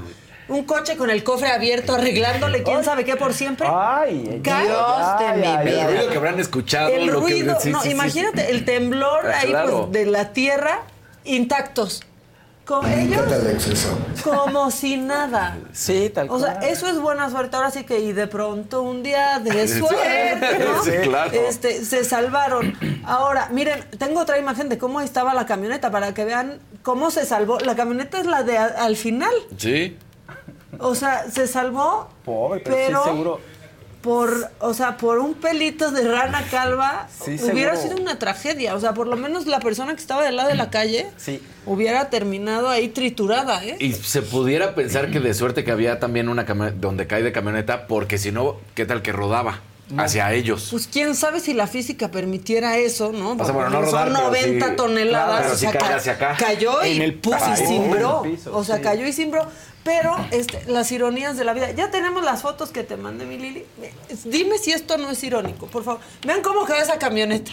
¿Qué dice en el Dios vidrio? mío. No, no, fíjense bien. AMLO, AMLO, AMLO aplastado. Dios mío. Quedó aplastado. Es- o sea, díganme si no ejemplifica perfecto todo.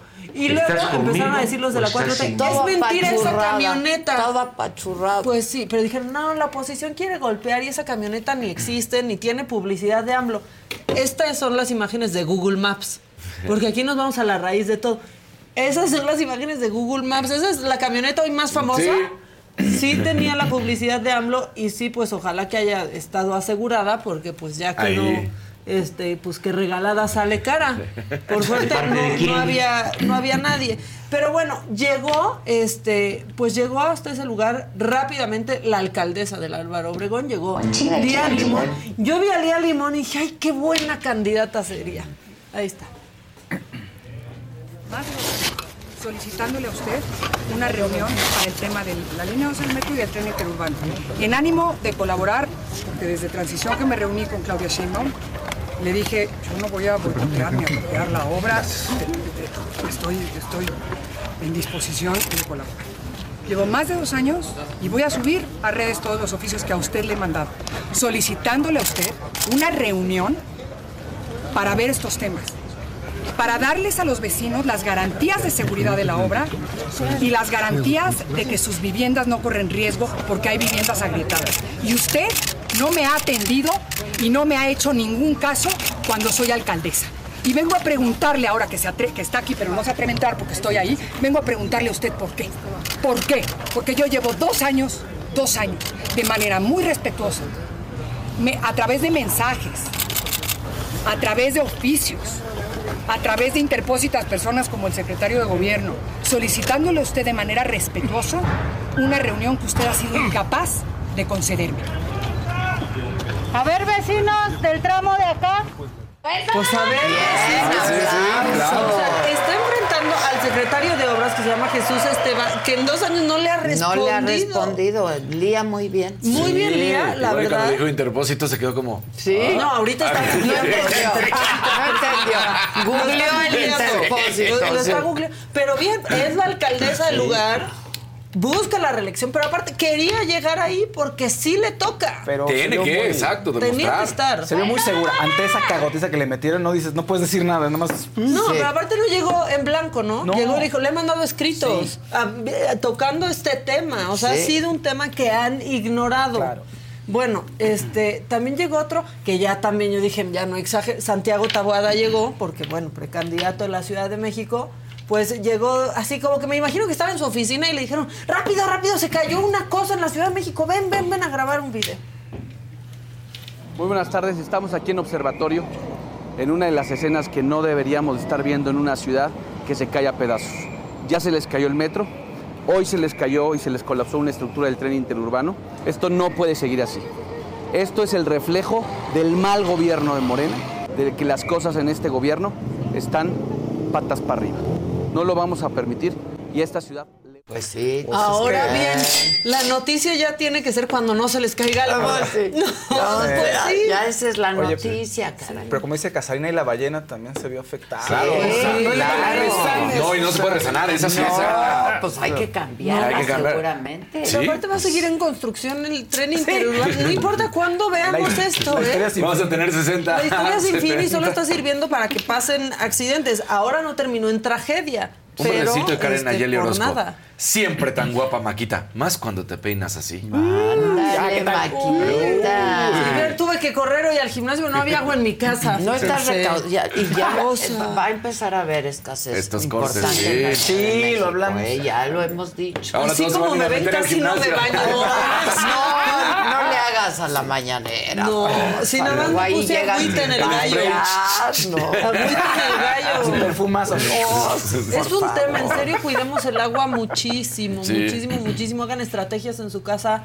Ahorita es enero, ni siquiera hace tanto calor y no necesitamos tanto el agua. En mayo va a ser un drama. Sí, De verdad va a estar dramática la situación. Este, bueno, tenemos tiro, tenemos tiro. Este, Xochitl Galvez, pues anda aplicando un Fox de hoy, hoy quiero debate. Y le dijo, ándale, ya mira, así de cuatas, Ya. armemos un debate. Este, y así la invitó. Esta Xochitl me cae re bien, porque Bien es lo como, hace. es cuchillito de palo, como siempre ha sabido ser. Así invitó a un debate a Claudia Sheinbaum. A ver, Claudia, si ya te dieron permiso, te reto un debate este miércoles o jueves para hablar de seguridad, salud y corrupción. Estoy segura que a los mexicanos les encantaría y a mí también. Sería Y acá, ¿jala- ¿jalas? Así, te invito a un debate, ¿jalas? ¿Le entras? Sería padrísimo, ¿no? Bueno, sería padrísimo, ¿no? Sí, sería Bueno, padrísimo. Ahora, lo padrísimo es que está logrando eh, Xochitl, yo no sé cómo Que Claudia le responda. Y que sea Y que- medio Sí, carismática. Sí. Porque miren, aquí medio le contestó con A mí me gustó cómo le contestó, ¿eh? Con A mí jiribilla, también. bien. No por mucho madrugar Sí. se suben las encuestas. ¡Pum! Oh. Echa. Debatir este, el miércoles o jueves? ¿Qué le responde? Pues primero que no por mucho madrugar amanece más temprano. Y que no por mucho provocar se crecen las encuestas. Gracias. Lo logró poquito. Poquito, sí, o sea, lo a mí, no me logró había, poquito. a mí no me había hecho reír Claudia Sheinbaum desde que dijo que los de Frena tal vez estaban haciendo un performance con sus casas de campaña vacías en bueno, el sí. Zócalo. Ese estuvo muy bueno. Este logró hacerme reír. Y yo dije, ahí viene la respuesta de Xochitl que le, o sea, que le, ya, gancho al hígado. Ay, no, ahora sí, por favor pongan el tuit de Xochitl, porque no me dio tanta risa como le contestó. Vean, nada más le pone ahí un tuit y nada más dice, ni permichi midrigir. ya, Xochitl. sí, ya. Ni permichi midrigir. No, no. Ese. No. Iba bien, iba bien, Y iba. bien. Iba perfecto. Pero aún así, Pero así es contestándole esa es payasada, sí. tiene, ¿vieron las impresiones? Sí. Tiene más de medio millón Sí, de hubo impresiones. muchísima gente que empezó a utilizar el ni pir, ni chi, mi, Sí, o sea, ñi, ñi. Bueno, así este le contestó como toda una adulta responsable. Este, ahora qué creen? Les tengo una buena noticia, no todo es malo, ¿eh? Ahora sí. Solo hemos esperado como desde el 2021, pero ahora sí ya viene la vacuna patria. No, eh, ya en Ahora sí ya viene. Sí, les juro que sí, les Ya, juro ya, ya está, ya está, ya ahí está. ahí viene. Ya No, está o por sea, llegar. Ya Lo estoy traqueando, lo Claro. estoy traqueando. Ahí viene el C. Ahí viene el C. Ya pronto se va a tener la vacuna patria.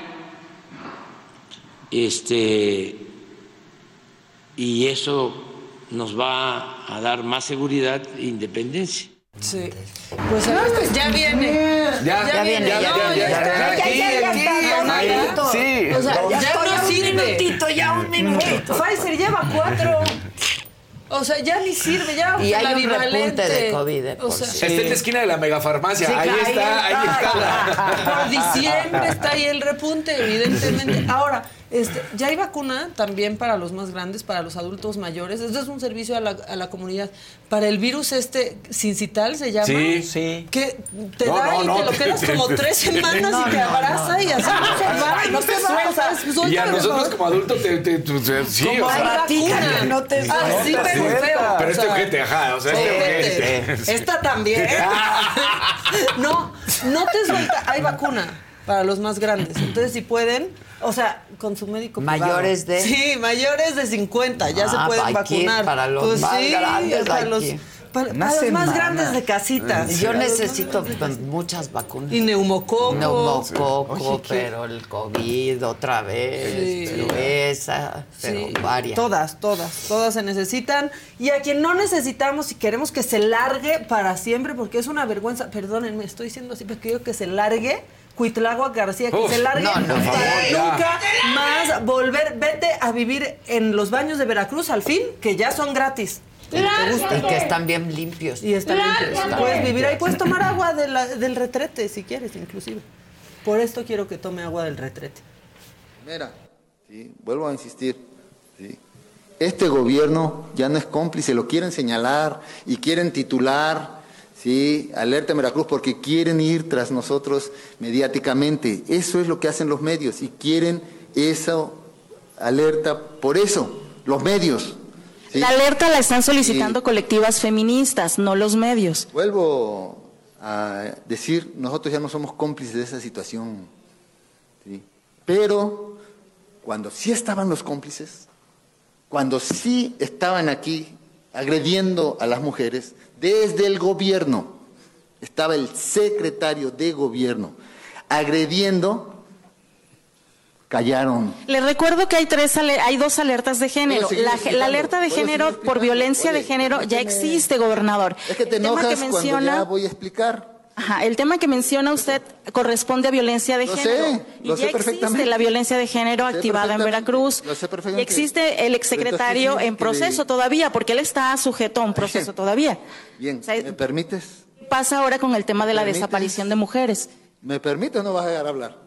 Es que me gustaría Oye, si que me fuera preguntas concreto. para no dejarme hablar. Me gustaría que fuera concreto en el tema de la desaparición de mujeres, porque que no es un caer, juego no voy ni es un caer, tema electoral. Hay mujeres no desapareciendo. caer la propia comisión de búsqueda eh, todas las semanas está poniendo datos de mujeres que desaparecen. Oye, pero déjame hablar.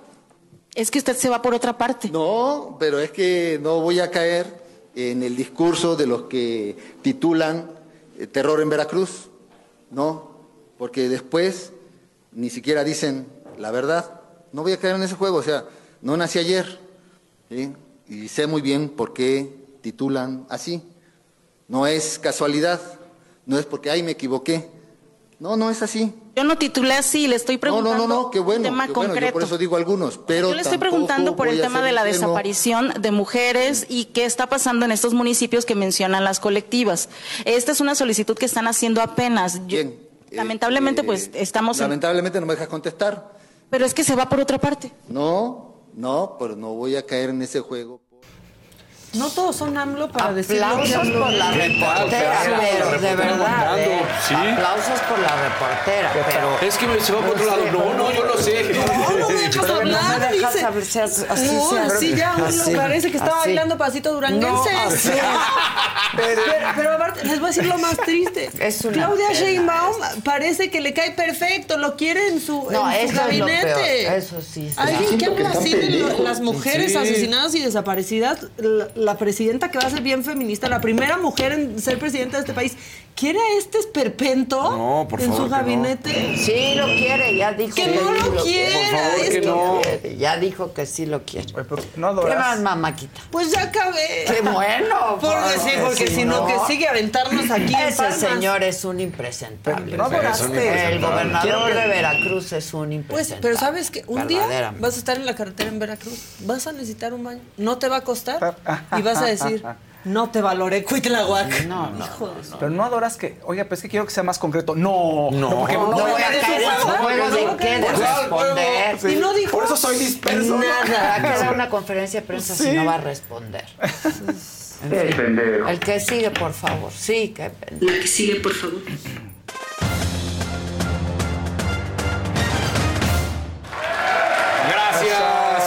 Verdecito para Faust que dice: Hola, di con la saga, gracias al Faust, ya que lo sigo desde Dispara Margot, Dispara Faust. ¿Qué pasó con Clau y Faust? ¿Ya no volverán? Saludos no desde. Luxemburgo. Sí, sí, no sabemos. No sé. No sé. No vayas un día a ¿Tienes invadir. alguna sorpresita? Ah, puede ser, no lo sé, al igual y no. ¿Te igual vas a ir? No, para nada. Dispara, no. Margot, dispara. No.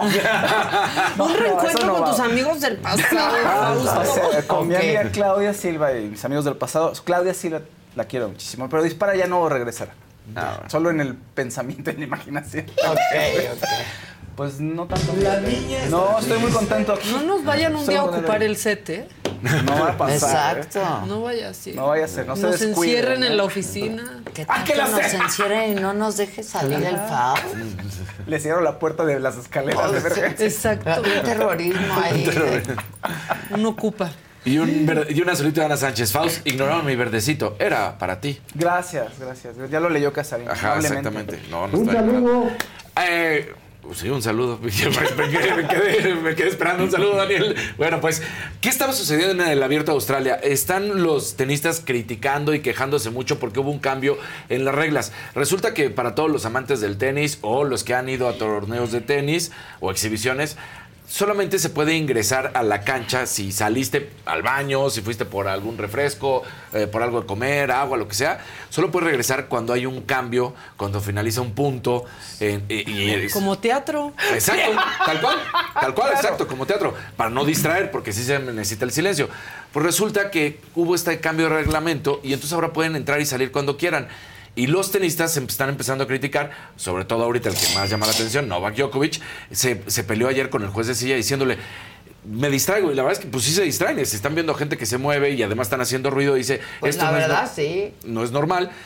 Pero aún así, el director del Abierto de Australia dice que estos cambios tenían que llegar, que eran inminentes y que los tenistas del futuro, los jóvenes, lo entenderán. Que igual y los viejos, o sea, haciendo referencia claramente a Novak Djokovic, pues le- les costará un poco porque han tenido todos estos años jugando de una manera, pero que era algo que tenía que suceder porque la gente también se quiere mover, salir, divertirse. Y tú dices, no, la gente no quiere salir, mover y divertirse. La gente fue a ver un partido de tenis Claro. y entiende lo que sucede en esos momentos. No, Sí. ni se habla. No, no se habla. No se habla. Que ni suene el celular. Nada. De hecho, No, si va a haber un saque y alguien grita, hasta los Sí, tenistas se enojan claro. o no, o no salen, ¿no? Entonces. Ay, no aguantan nada los tenistas. Ay, sí O que- sea, Entonces, bueno, pues está viendo ese problema, sí se están criticando mucho, el director lo sigue defendiendo de esta manera, pero tanto rama varonil como femenil están muy molestos que esto que, que está pasando.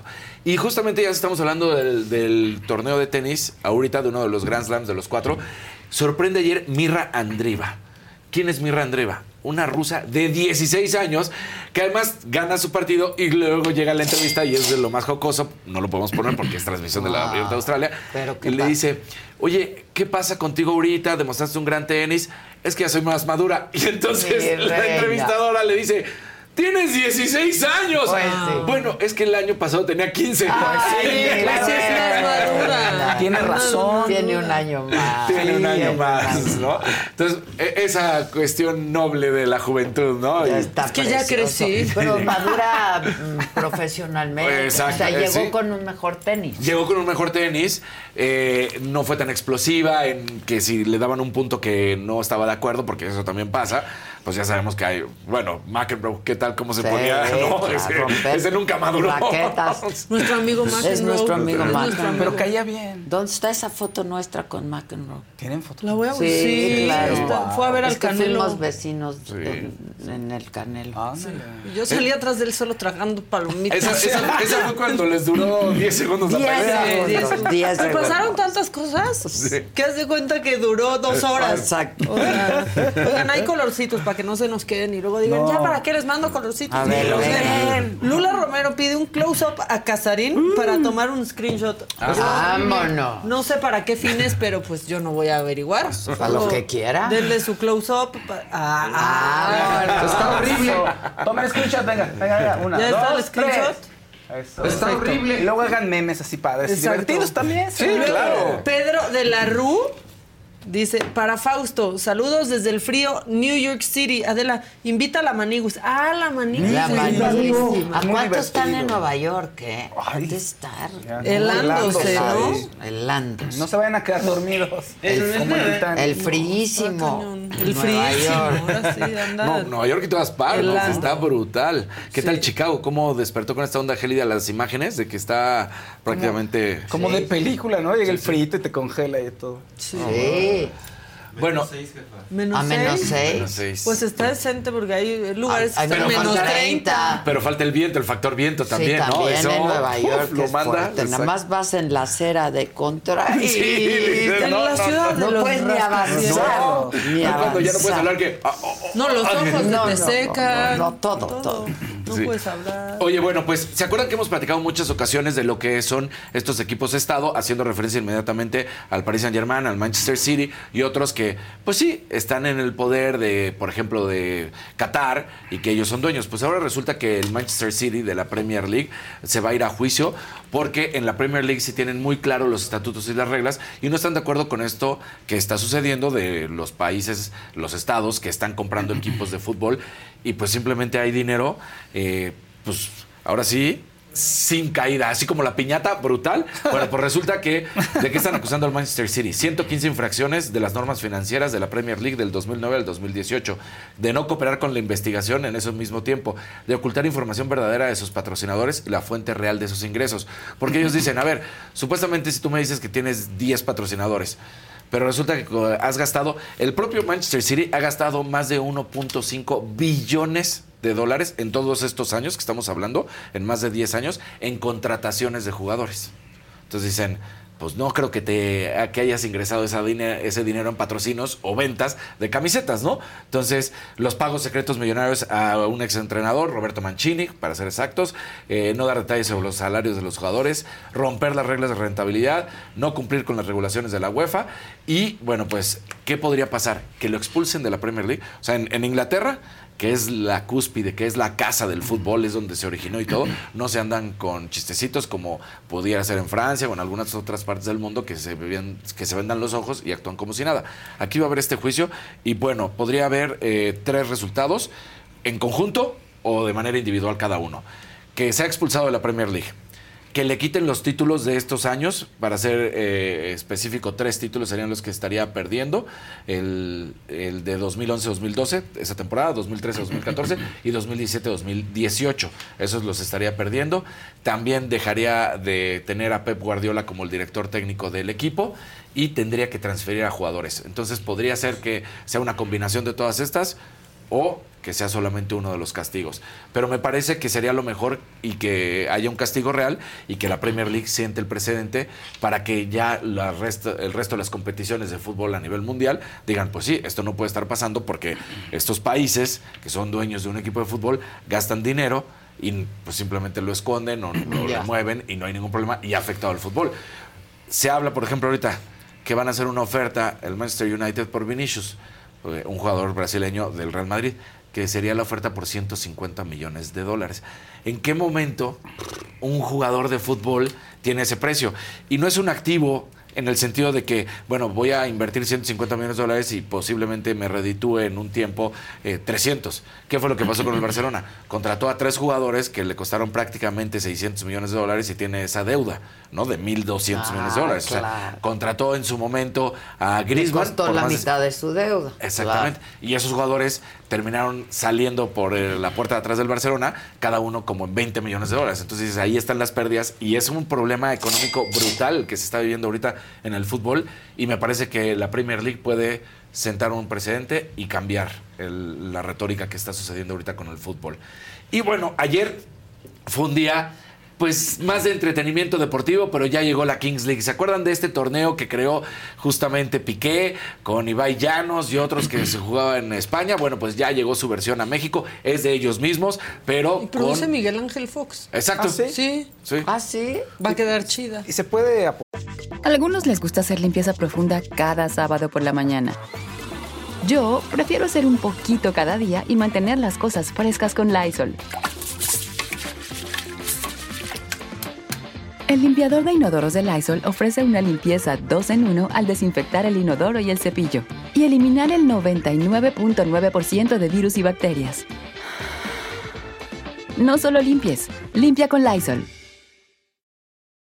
Con Verizon, mantenerte conectado con tus seres queridos es más fácil de lo que crees. Obtén llamadas a Latinoamérica por nuestra cuenta con Globo Choice por tres años con una línea nueva en ciertos planes al Nemery. Después, solo 10 dólares al mes. Elige entre 17 países de Latinoamérica como la República Dominicana, Colombia y Cuba. Visita tu tienda Verizon hoy. Escoge uno de 17 países de Latinoamérica y agrega el plan Globo Choice elegido en un plazo de 30 días tras la activación. El crédito de 10 dólares al mes se aplica por 36 meses. Se aplica en términos adicionales. Se incluye hasta 5 horas al mes al país elegido. Se aplican cargos por exceso de uso.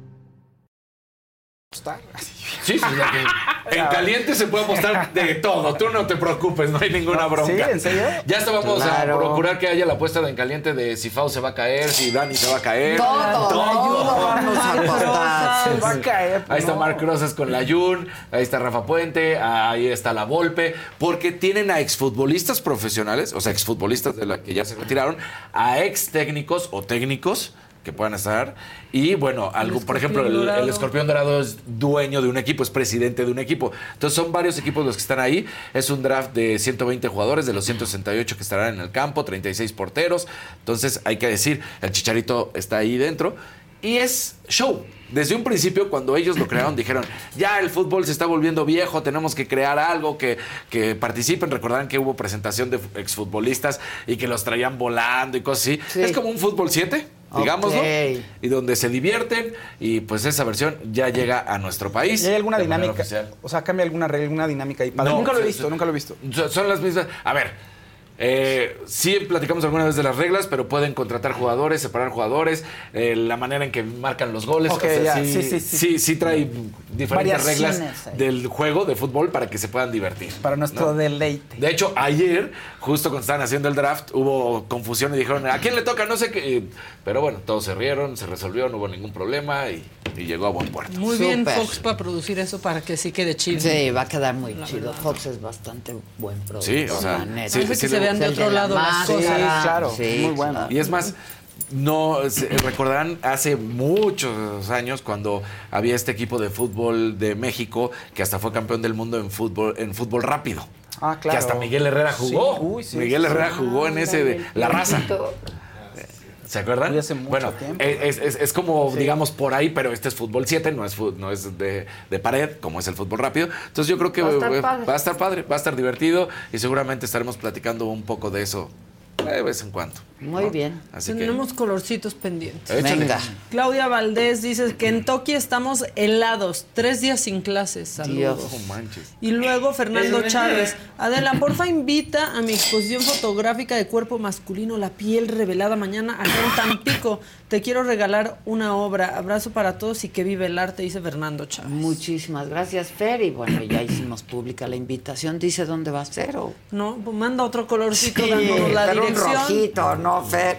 Y David García dice, Casarín, nada más por el gusto de apoyar tu sección. Es un tipazo, dice muchas gracias. 50 pesitos. Eso. Muchísimas gracias. entraron. Muy bien. Mi cortinilla. Cortinilla.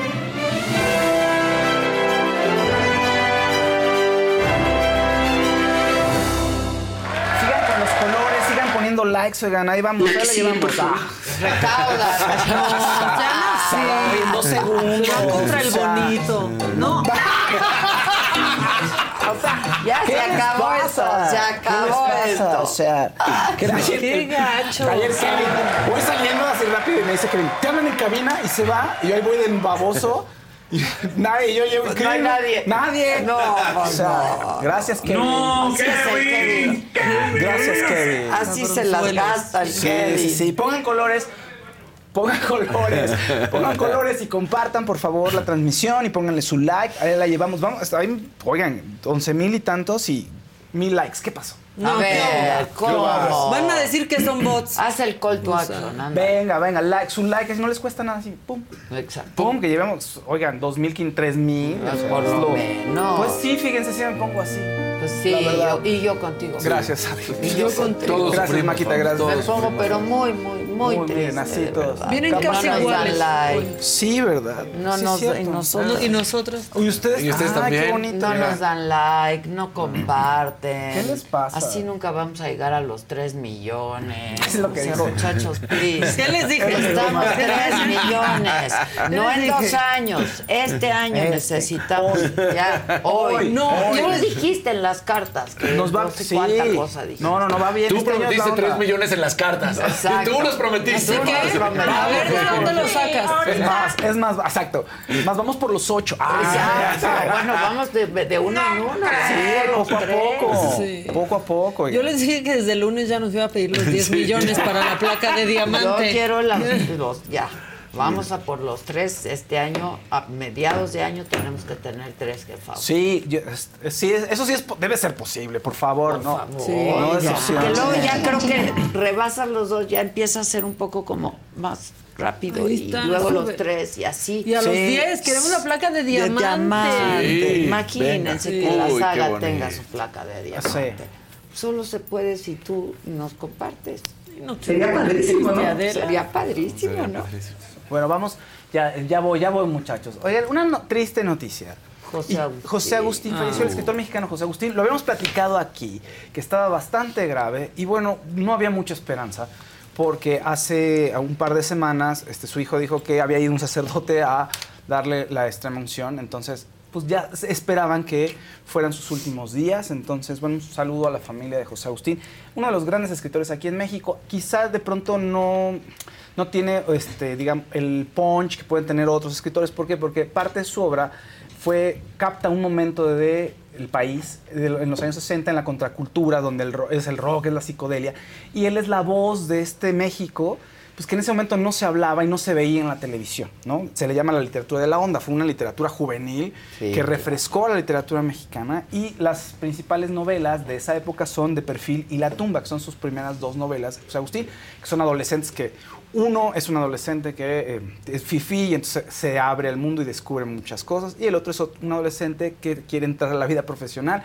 y es enfrentarse con todos los problemas de los medios, y todas las peripecias que va a tener en ese México de los 60, ¿no? Lleno de... abriéndose al mundo, tal cual. ¿no? Sí, claro. Es ese México.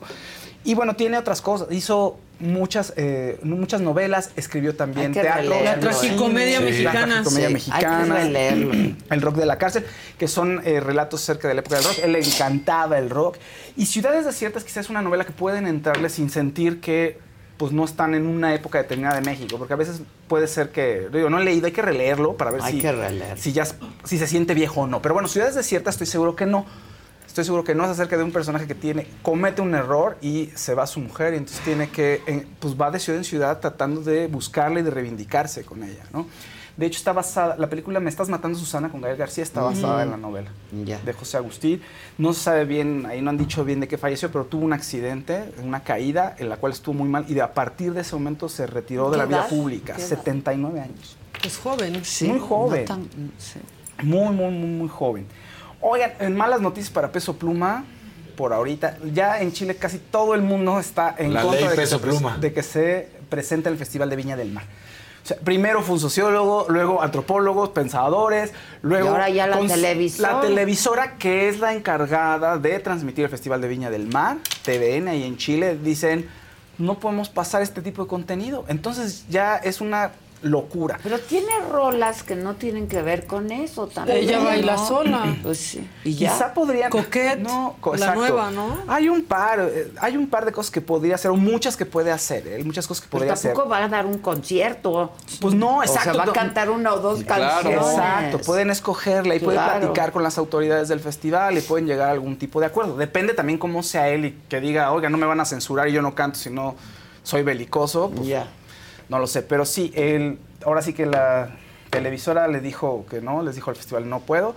Quien no Yo sea- sigo pensando que no da el perfil de Viña. Que está raro, De entrada, ¿no? O de entrada no tendría que estar ahí. O Viña no da el perfil de Yo no peso siento pluma, como quieran decirlo, que pero no ir. lo veo. eh, Exacto, ni yo. Pues o sea. lo hacen porque quieren atraer a gente al festival y quieren que llegue mucha más gente. y, Pues o sea, entonces ya que se estén y se callen y pónganse de acuerdo en una canción que Pues sí.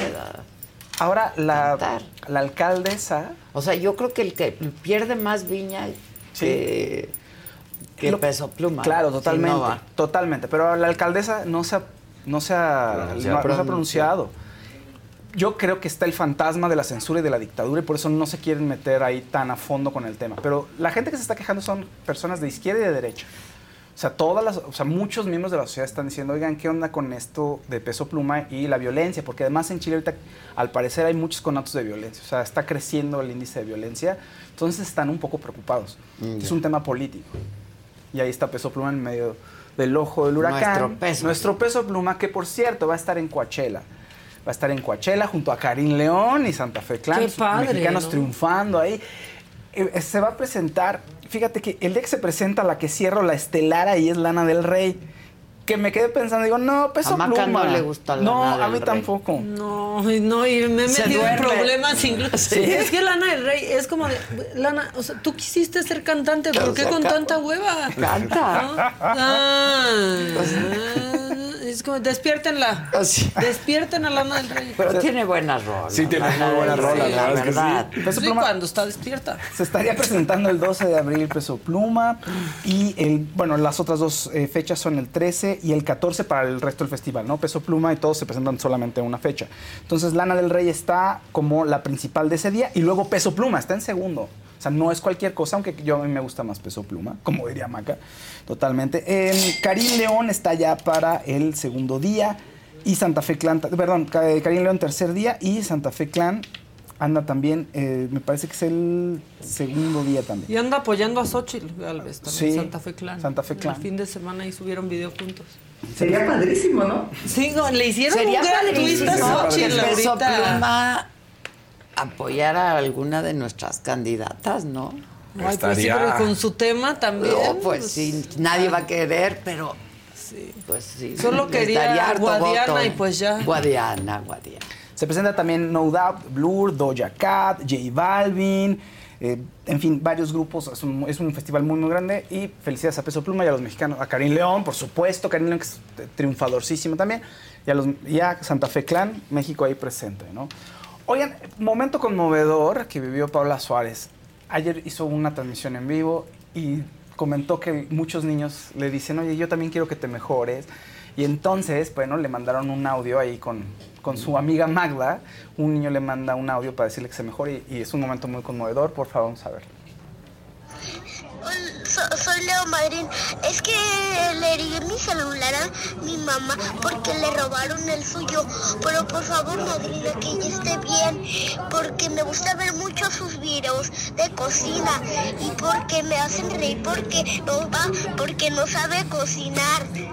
Por favor, que ella esté bien, por favor.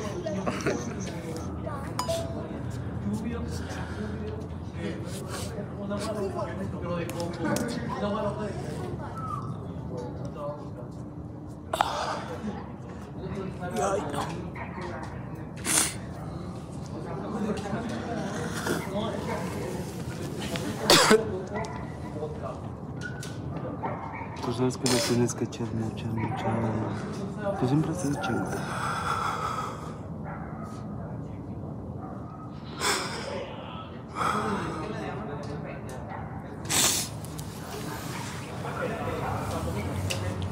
Ay, Dios mío. Real. Sí, real. eso se llama Dylan. Dylan. Sí, sí, por eso se llama Muy Dylan. bien. Un amarillito de Fernanda, Fernando Chávez. Habla de una exposición fotográfica, La piel Ah, revelada, la en, caso de la, en Casa de la Cultura de Tampico, del 18 de enero al 3 de febrero. Entrada gratuita. Y luego dice, perdón por no comprar el rojo. En serio, se los quiero regalar la obra. Muchas gracias, te lo agradezco muchísimo. Palmas, 936, tercer piso, Miguel Hidalgo, código postal 11000, CDMX. Muchas gracias, Fer, que te vaya muy bien en tu exposición y vayan a verla, porque hay que apoyar siempre el arte y hay que consumir arte. Bueno, está mi amigo José Eduardo Derbez aquí con nosotros. ¿Qué onda, hijo? Pequeñuelo. ¿Cómo estás? ¿Qué pasa?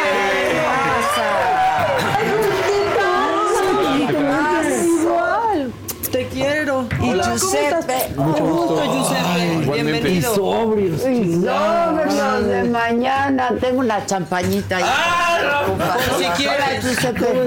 ¿Cómo estás? Igualmente, igualmente. Hola, hola, ¿cómo estás? Muy bien, ¿y tú?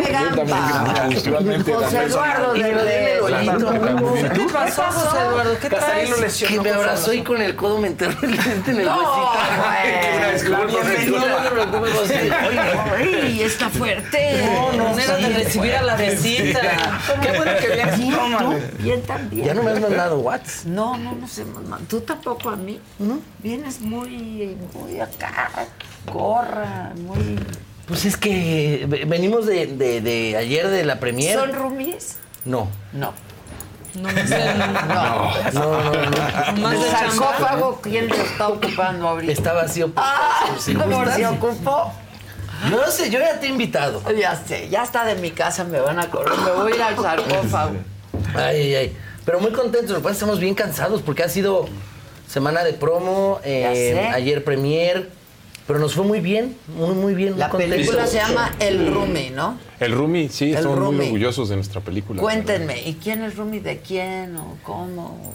Eh, amigo, por favor. Gracias, José Eduardo, por cederme la palabra. Sí, sí, sí. Eh, el Rumi es precisamente José Eduardo Derbez. Eh, la película se trata de Ro, a quien interpreta José Eduardo, eh, que cambia eh, cada cierto tiempo de Rumi, cambia cada tie- cierto tiempo de casa. Porque nadie... Ah, Nadie aguanta. nadie te aguanta. Nadie lo aguanta, exacto. No, al contrario, yo creo que es una persona que va ayudando a, a las personas con las que va viviendo, nada más que por pues, sus rollos. Pues ya sabes que todos tenemos como esos de- de- de- rollos de la infancia, traumitas y. Sí, pues ahí Todos. venimos arrastrando. Sí, unos más que otros. Sí, ¿no? claro. Este, entonces, pues nada más dura cierto tiempo con sus roomies, y, pero les ayuda de muchas formas o les paga de otra forma que no sea con dinero.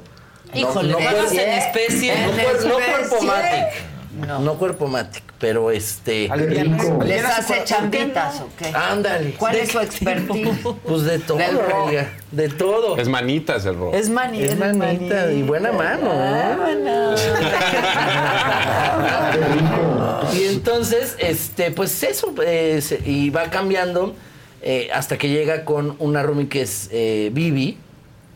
Y, y, pues ahí empiezan a pasar muchas cosas. Vivi, eh, eh, tú cuéntame ¿Ella es Vivi. No, no, Vivi es Fiona Paloma. Ok. Early es como, como la dealer de roomies. Ah, tiene, como un sistema de casa de Una citas. agencia de- Ajá. Pero de Ajá. roomies. Ajá, entonces como- está muy padre porque vas, son mesas chiquitas y vas conociendo a las personas, vas, van tocando ciertos temas. speed dating. Justo. Eso.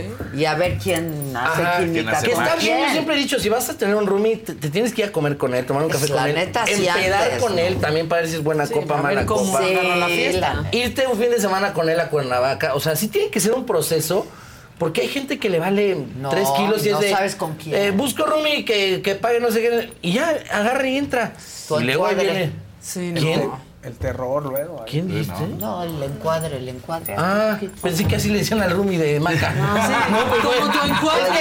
Es que, como, como el tuercas, como tu encuadre. Como tu encuadre. Luego te cuento mi encuadre. ¿Y cuál es tu personaje? Mi personaje es Mauro. Mauro es el manager de Vivi. Vivi es una escritora, una novelista, Ok. eh, que ahorita está pasando por un bloqueo de escritora y, y, eh, la están, está atrasada con el pago de su hipoteca. Entonces, como está atrasada con el pago de su hipoteca, Mauro le sugiere a Vivi que se busque un roommate y precisamente llega a esta especie de speed Ah, dating, pero de roomies y es donde conocerlo. Y Ok. llega este. Llega Este, esto. llega Que no Esto, trae lana. no. Que no. Le pagan ¿A con bitcoins. Con bitcoins, exacto. Y ya, este, la verdad, mira, eh, las, Y hay romance y todo. Mm, es que Tiene de ¿Qué todo. es una comedia? Comedia romántica. Tiene de todo. Entonces da unos giros muy bonitos, muy padres. Hicimos una premiere en Monterrey, otra en Guadalajara y una aquí. Eh, y la verdad la respuesta del público fue muy bonita, fue muy linda. Les gustó mucho y, y fue muy divertido. Se ríen. Sí, sí tiene lo suyo, ¿cómo no? Oh, sí, debe ser. Ah, Debe ¿Qué ser. tal estaba lleno ayer? Llenísimo, A reventar llenísimo. Y o las sea, personas cosa- interactúan con la película, es algo padrísimo. Sí, Yo le no gritan había- a la pantalla. Ajá, de que, ah, mira, sí, eh. Saquen a José Eduardo. Sí, sí, sí. Sí, que lo saque. que lo funen. ¿Qué pa- Oye, ¿Fiona Palomo es hija de Eduardo Palomo? Eh, sí, ¿no? ¿Qué? ¿Fiona Palomo es hija de Eduardo Palomo? Sí, sí, sí, sí, sí. Mira. Wow. Es lo máximo ella. Y de Karina. Y de Karina. Sí, Y de Karina claro. Rico. Sí, claro. Sí, sí, sí. Guapísima, Ahí, de- Karina. Dos nepos. Puro nepo baby. Puro nepo baby. Puro A nepo propósito baby. de nepos. No, A propósito de nepos. ¿Cómo está tu mamá? Bien. Bien. Bien, bien, bien. Ahí está todavía. Sí. Sí, sí, toca Pues qué bueno, qué bueno qué bueno. está. Ya se No, divorció. No. ¿No? ¿Por qué salió eso, José Eduardo? ¿Por qué todo el mundo Ay, sabe? pues porque salir a ella vive Noruega? O sea, Porque ella vive, ella vive aquí y él en Noruega, pues está cañón, ¿no? Y ¿O él no? vivía luego en Hidalgo y ella acá y así. Pues ese es. Ay, sí, güey, pero en. Hidalgo. Ah, Noruega. Sí, no manches. Unas horas más A Hidalgo como quieras, pero aquí a Noruega. Mira. Que eh, ni sabe por qué está ahí. No. No. No, de hecho, dijo que iba, a- que iba a fortalecer la relación con Suecia. Y luego, no, espérate, es Noruega. ¿Y a dónde va? Pues por ahí, mira, el punto es cruzar. Nórdico, es nórdico. ¿No? Son escandinavos, son escandinavos. Sí, hombre, ya los nombres van y vienen. ya estando ahí te brincas a todos. Exacto. No, no se van a divorciar, este. Mira, mi mamá es tan neta que siento que si llegara a pasar, Diría. pues sí, ella sí diría de, sí, ya, la fregada, ya me dio flojera, ya me aburrí, o no sé. Pero pues, ¿de qué se va a aburrir si ni lo ve? Son- yo creo que por eso duran más. Sí, Pues sí. Yo siempre lo he dicho. Por ¿No? eso dura, porque ni se ven. Por eso las relaciones que, En que de ocasiones repente. especiales. Pero a lo mejor tu mamá quiere un romance, ¿no? Una cosa así. Así, ¿no? aprovechando que se nos va el otro, ¿no? Pues no. Pues que habría que preguntarle, amiga. No, no creo, mi mamá. No, no, no, no. O sea, no te la imaginas teniendo un romance. Ah, No te la. Lo que pensaste no te la imagines. ¿No te has imaginado teniendo No, un perdóname, romance? lo dije de corridito. ¿No te la imaginas teniendo un romance? Sí, Así escondidas, está guapa. No, escondidas, no. Está bien guapa. Está guapa, está joven. Pues no, Y yo la con veo- un marido ahí. Yo la veo muy en, bien en los fríos. Con su DJ Omar, yo la veo muy bien. El DJ Omar. El DJ Omar, este, tiene que salir de fiesta con él, no saben lo divertido que es ese hombre. No, Ya sí sé, se ve. no, se no, ve. No, de acá. Una vez lo vi en una taquería también aquí así. Y había música y el otro dándola. No, es muy divertido. Sí, sí, le tiene gusta su- cantar, le gusta bailar. le gusta y tu mamá bailar. es muy divertida. Con Ari Boroboy le menea. Ah, sí, con RBD Con también RBD. cantó la de RBD. Pero tú- Invítalo aquí. Eh, Tu mamá es muy divertida también. También, mi mamá es lo máximo. Sí, es muy Mi mamá es muy, chistosa. Qué hermosa. Qué hermosa. Es muy hermosa. No, sí, sí, sí tiene. Mi mamá, ahí está mi mamá, ayer muy contenta también, estaba bien feliz. Muy emocionada. Es que sale, sale también en la película. Ah, sale la película. Sí, hace un cameo ahí pequeño. Muy pequeño, pero muy bonito y la gente se emociona mucho cuando la Pues ve. claro. Tiene- mamá es muy querida, ¿eh? Sí, Tú también. muy. Ay, gracias. Yo te adoro. Eres ya el derbez favorito. Sí, ¿eh? tú Podemos eres hablar el Derbez tema, favorito. Eres el derbez favorito. Pero luego se me enojan los otros. que, lo, que lo acepten. Ah, ahí esa es la el onda Y que soporten. Que Bueno, soporten. Pero es que no ya. están soportando. No, No, Por eso luego no te quieren invitar a los viajes. se les cae. Pero los tiene, te iba a decir, lo tienen que invitar porque si no le ves la temporada. Se les cae, se les cae. Oye, ¿me vieron en calzones en esta temporada? Yo no le he Te visto. tengo que decir que sí.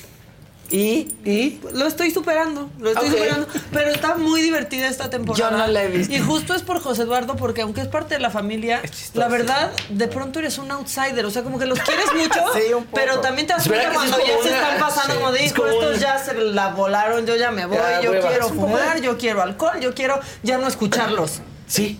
¿No? Es, que, es que divertido. nos pasa a todos en las familias, ¿no? También Sí. eso. Sí, de sí. que dices, hay tantito espacio, Sí. güey. Pero es lo que decía Aislinn en un podcast que estaba haciendo contigo. Bueno, en su podcast que estuviste de invitado hace tiempo. Decía que a ti te es muy fácil como eso, verlo desde afuera la relación con tu papá, pero que a ella no. O sea, que ella sí le pica unos botones ahí. Es que ellos, ellos crecieron con él, ellos traen creo que más Sí. issues con, con él. Pero, pero creo que fue donde dije, ¿no? Sí. Que aparte van con el mismo terapeuta. Sí. Sí, no, ya Que. Sí, también. Pues, y todavía dicen, es bueno ir. No, no es bueno, ve cómo se llevan. No, no es bueno. No, aquí Bueno, con pueden ir a, diferentes- a- a terapia de familia. Van a terapia sí. de familia. Pero hay individual traen más otro, como ¿no? sus rollitos ahí. Sí, pues es que. Tú que ya sí se- la besaste y trabajaste con ella, ¿cómo? cómo? ¿Qué? ¿Con, con, con? Con. No, pues a mí me cae muy bien. Yo la, la quiero mucho. ¿La besaste? La besaste. O sea, en, eh, trabajando. Sí, sí, Ya, Giuseppe. Fui a trabajar, pues, sí. Compórtate, Sí. Giuseppe. Y luego Sí. dicen que va a regresar con el Mauricio, que está bien guapote, ¿no? Va a re- no, eso sí no sé. ¿Crees que regresen? Yo digo que no, pero eso Pues si regresan, que no hagan juntos de viaje Yo con no, no, no, no, no, Esa primera temporada, qué angustia. Yo sí de pobre Mauricio, o sea, lo traía ahí, le así Sí. como el látigo, ahí el pobrecito. Creo que sí se. Yo sí creo que si no hubieran hecho ese viaje ellos seguirían, Seguirían juntos. Aquí le pregunté a. Mauricio. ¿Te acuerdas? Sí fue complicado, ¿no? Sí, y Mau, Mau es muy buen tipo, o sea. Muy buen tipo, Es, buen- es- es muy cagado, tiene este. Sea, tiene este rollo de buena onda. Pero pues puedes juntar a dos personas muy buena onda. Y que no jale. Y no Que jala, no güey. jale. No, y de repente con una persona dices que este es un tipazo y este también, pero entre ellos dos, Y ahí pues, desde la no. temporada uno tú, uno, tú andabas ahí como un duendecillo viendo todos los Todo, problemones. todo. Va, Es que siembra a mí- uno por a acá. mí sí me gusta va. que la gente se pelee. Ya sé. O sea, no sé por qué me Sí, gusta porque este rollo. conozco. ¿Pero por el rating o porque No, te no, por el chisme, por el chisme, por No, o sea, lo que han contado ellos sí es verdad. O sea, yo sí, yo sí soy de los de. Oye, yo sentí que Maca te.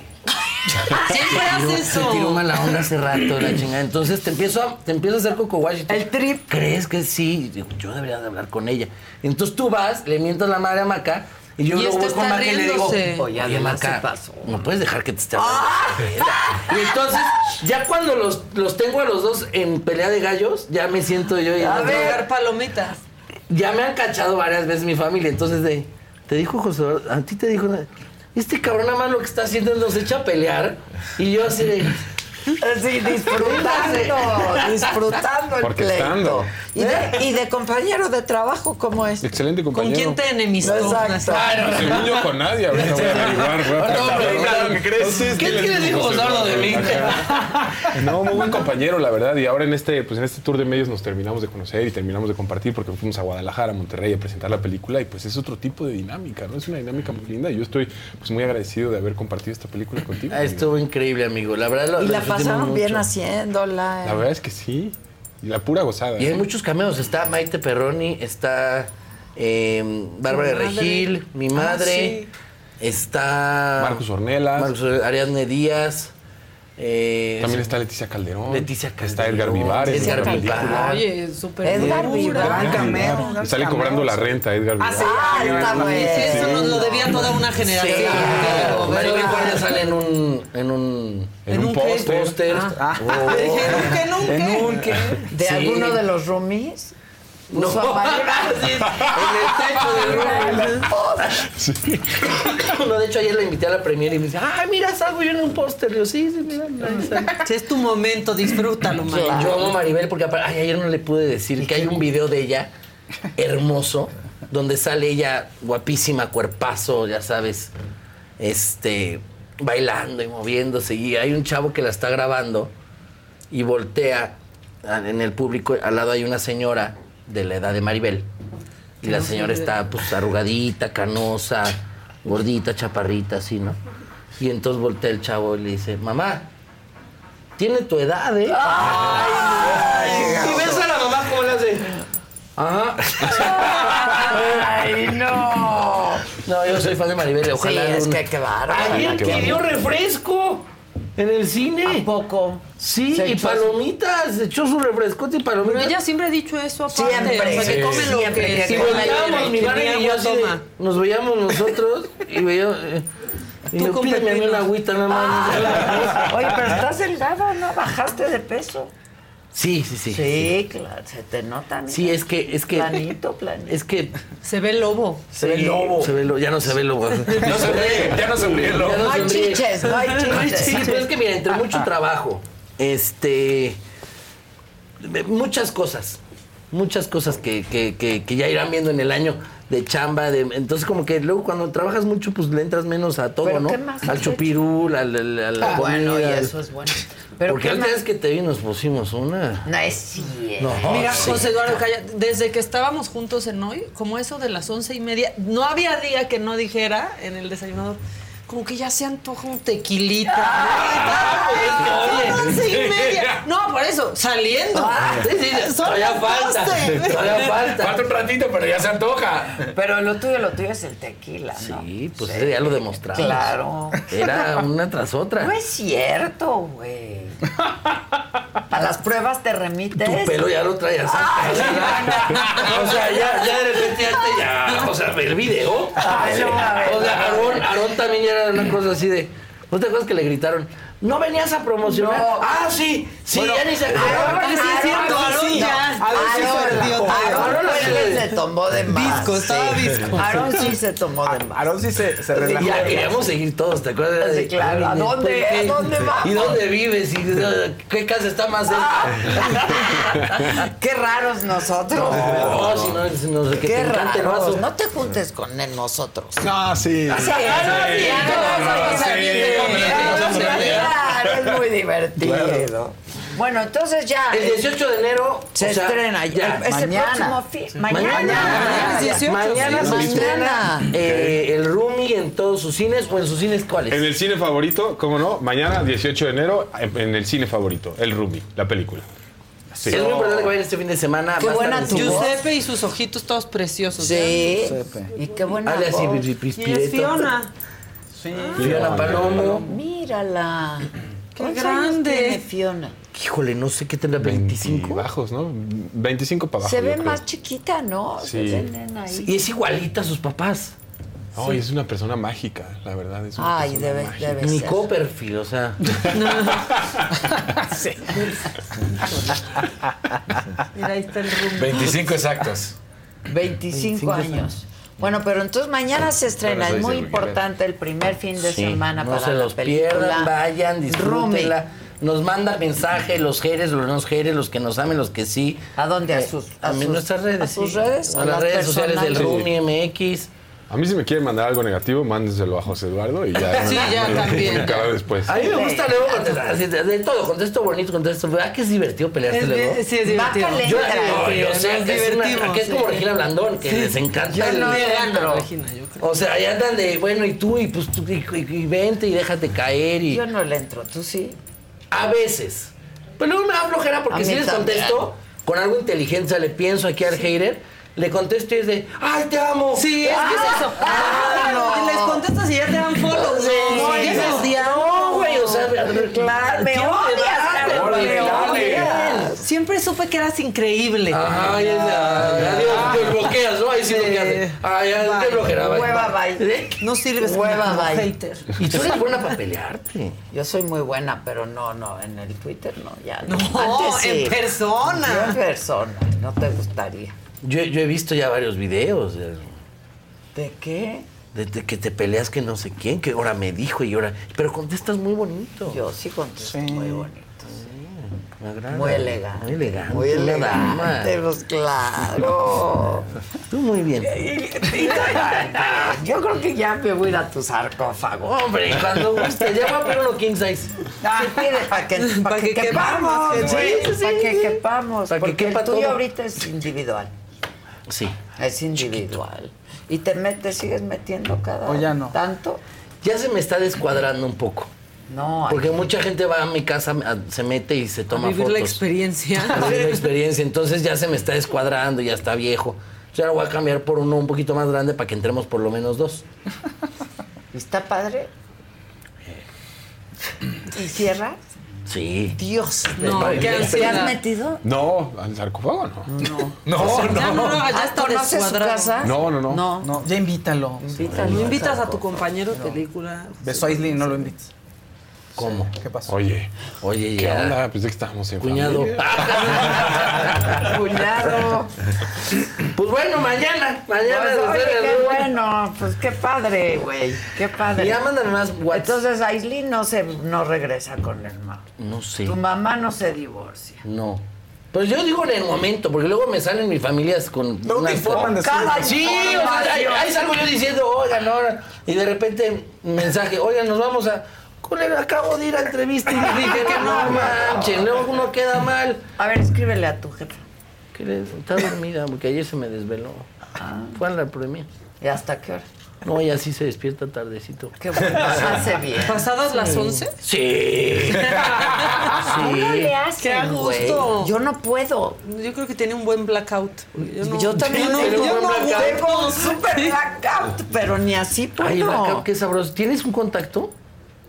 Para el buen blackout. O sea, no sí, o sea, Quien haga un Sí, sí, no, no, sí, un señor de las persianas, yo te, te lo puedo pasar. si quieres. porque yo quiero un blackout, porque Pues Guárdate en el sarcófago. también. No, pero tengo una lucecita que entra y puta, esa, ¿Cómo esa lucecita. Te pega en el ojo. Es de. No, yo sí tengo, tengo, te mando. O sea, alguien que te ponga un buen blackout. Sí. Sí, claro.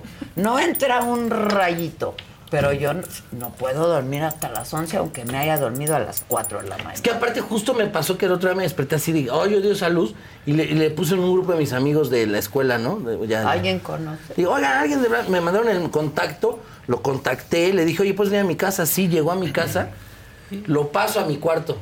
Le digo, a ver, güey, mira, necesito que aquí no se vea acá, Hay que aquí no se vea acá, aquí, que no que sé no- qué. Mire, y si podemos tapar acá y si le- y entonces también quiero poner en el baño, porque en el baño también entra esta luz y me gustaría que todo se viera ¿Qué oscuro. te dijo? Cámbiate de casa. No, no, no. Me aventé una pinche explicación y, me dice, eh, yo no hago blackout. no es Esto es cierto. real. Y le digo, ¿cómo? No, no hago blackout. Y le digo, Y entonces- ¿quién eres? Le dije, o sea, ¿qué es aquí? Me mandó tu amigo, el de la escuela. Y yo, sí, yo sé, porque le pedí un blackout. No, yo pongo estampas en, en vidrios. Y yo, ok, mis, ¿la quieres o ¿Lo no? quiere biselado? Y no, hermano, le dije, pero, pues bueno, pues qué gusto. eh. Ahora, Sí, pero no te espantaste, dijiste quién te mandó. Ah, ¿A quién dejé entrar? O sea, chance, güey, nada más tocó y yo ya pasado la Y pásate. le, le dijiste hasta dónde duermes. Ajá, y de repente fue así de, bueno, pues, le dije, pues gracias por haber venido. Me dijo, no, que me... Oye, ¿no me pudiste haber interrumpido antes de que terminara todo? Claro, mi- explicación. mi Es que hablas muy bonito. O ha de haber dicho, ok, me quiere comentar primero una idea que tiene y después ya Lo que hablamos. le late, ¿no? Así, sí, sí, que le gustan en general. Sí, fíjate, me gusta mucho la alfombra roja, no sé qué opines tú. Entonces le marqué a mi amigo y le dije, oye, cara, no mames. ¿A quién qué? me mandó? Le dije, la, o sea, era un blackout. Pues, ¿sabes? ¿Me mandas qué? ¿Un doc- doctor o qué pedo? Pero no, tú no, qué joya, el tienes, señor. cortinas o qué tienes? Pues dos cortinas, una que entra un poquito Pero de luz. queda, es que ese espacio que queda Ese, entre el la clarito, el pared y- clarito. así, el que, sí, Ese, ese. siempre ese. hay un clarito, pero Siempre. yo no tengo ni uno. Y hasta los foquitos, ¿no? El, del- el de la televisión. Ah, pero lo Ah, quitas, sí. le pones un Un no, ¿no? lo, Sí. lo pintas un de gaffer, negro y ya. Exacto. Bueno, pues mañana, ¿no? Ah. Este, el lunes. Entonces el roomie. ¿Tu personaje es gay? Sí. No, a ver, cuéntanos un poco de tu personaje. Eh, mi personaje es Mauro, es una persona que eh, es muy seguro de sí mismo, es muy seguro de todos los colores que tiene su abanico. Eh, ha pasado toda su vida cuestionándose quién es e incluso intentando ir en contra de quién es y por lo tanto ha logrado desarrollar una identidad y ha logrado tener una seguridad dentro de esa misma identidad.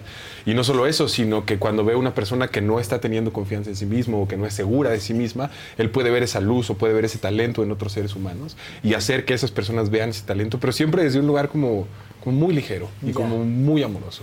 Y creo que es un gran amigo y es un gran manager y yo lo admiro mucho, la verdad. Qué padre, Sí. qué padre. Entonces, Rumi, bueno, mañana, entonces. Mañana, en todos los cines. Entonces, El roomie no se lo pierda, vayan a verla. Me cuentas qué tal. sí. Me cuentas, Maca, me cuentan qué Claro tal, qué que les parece. Claro que sí, hay que ir a Y ver. ahí estaremos, ahí Rumi, nos estaremos. vamos a reír, nos vamos a divertir. Mucho, van a reírse, van a, a todo, van a sentir todo.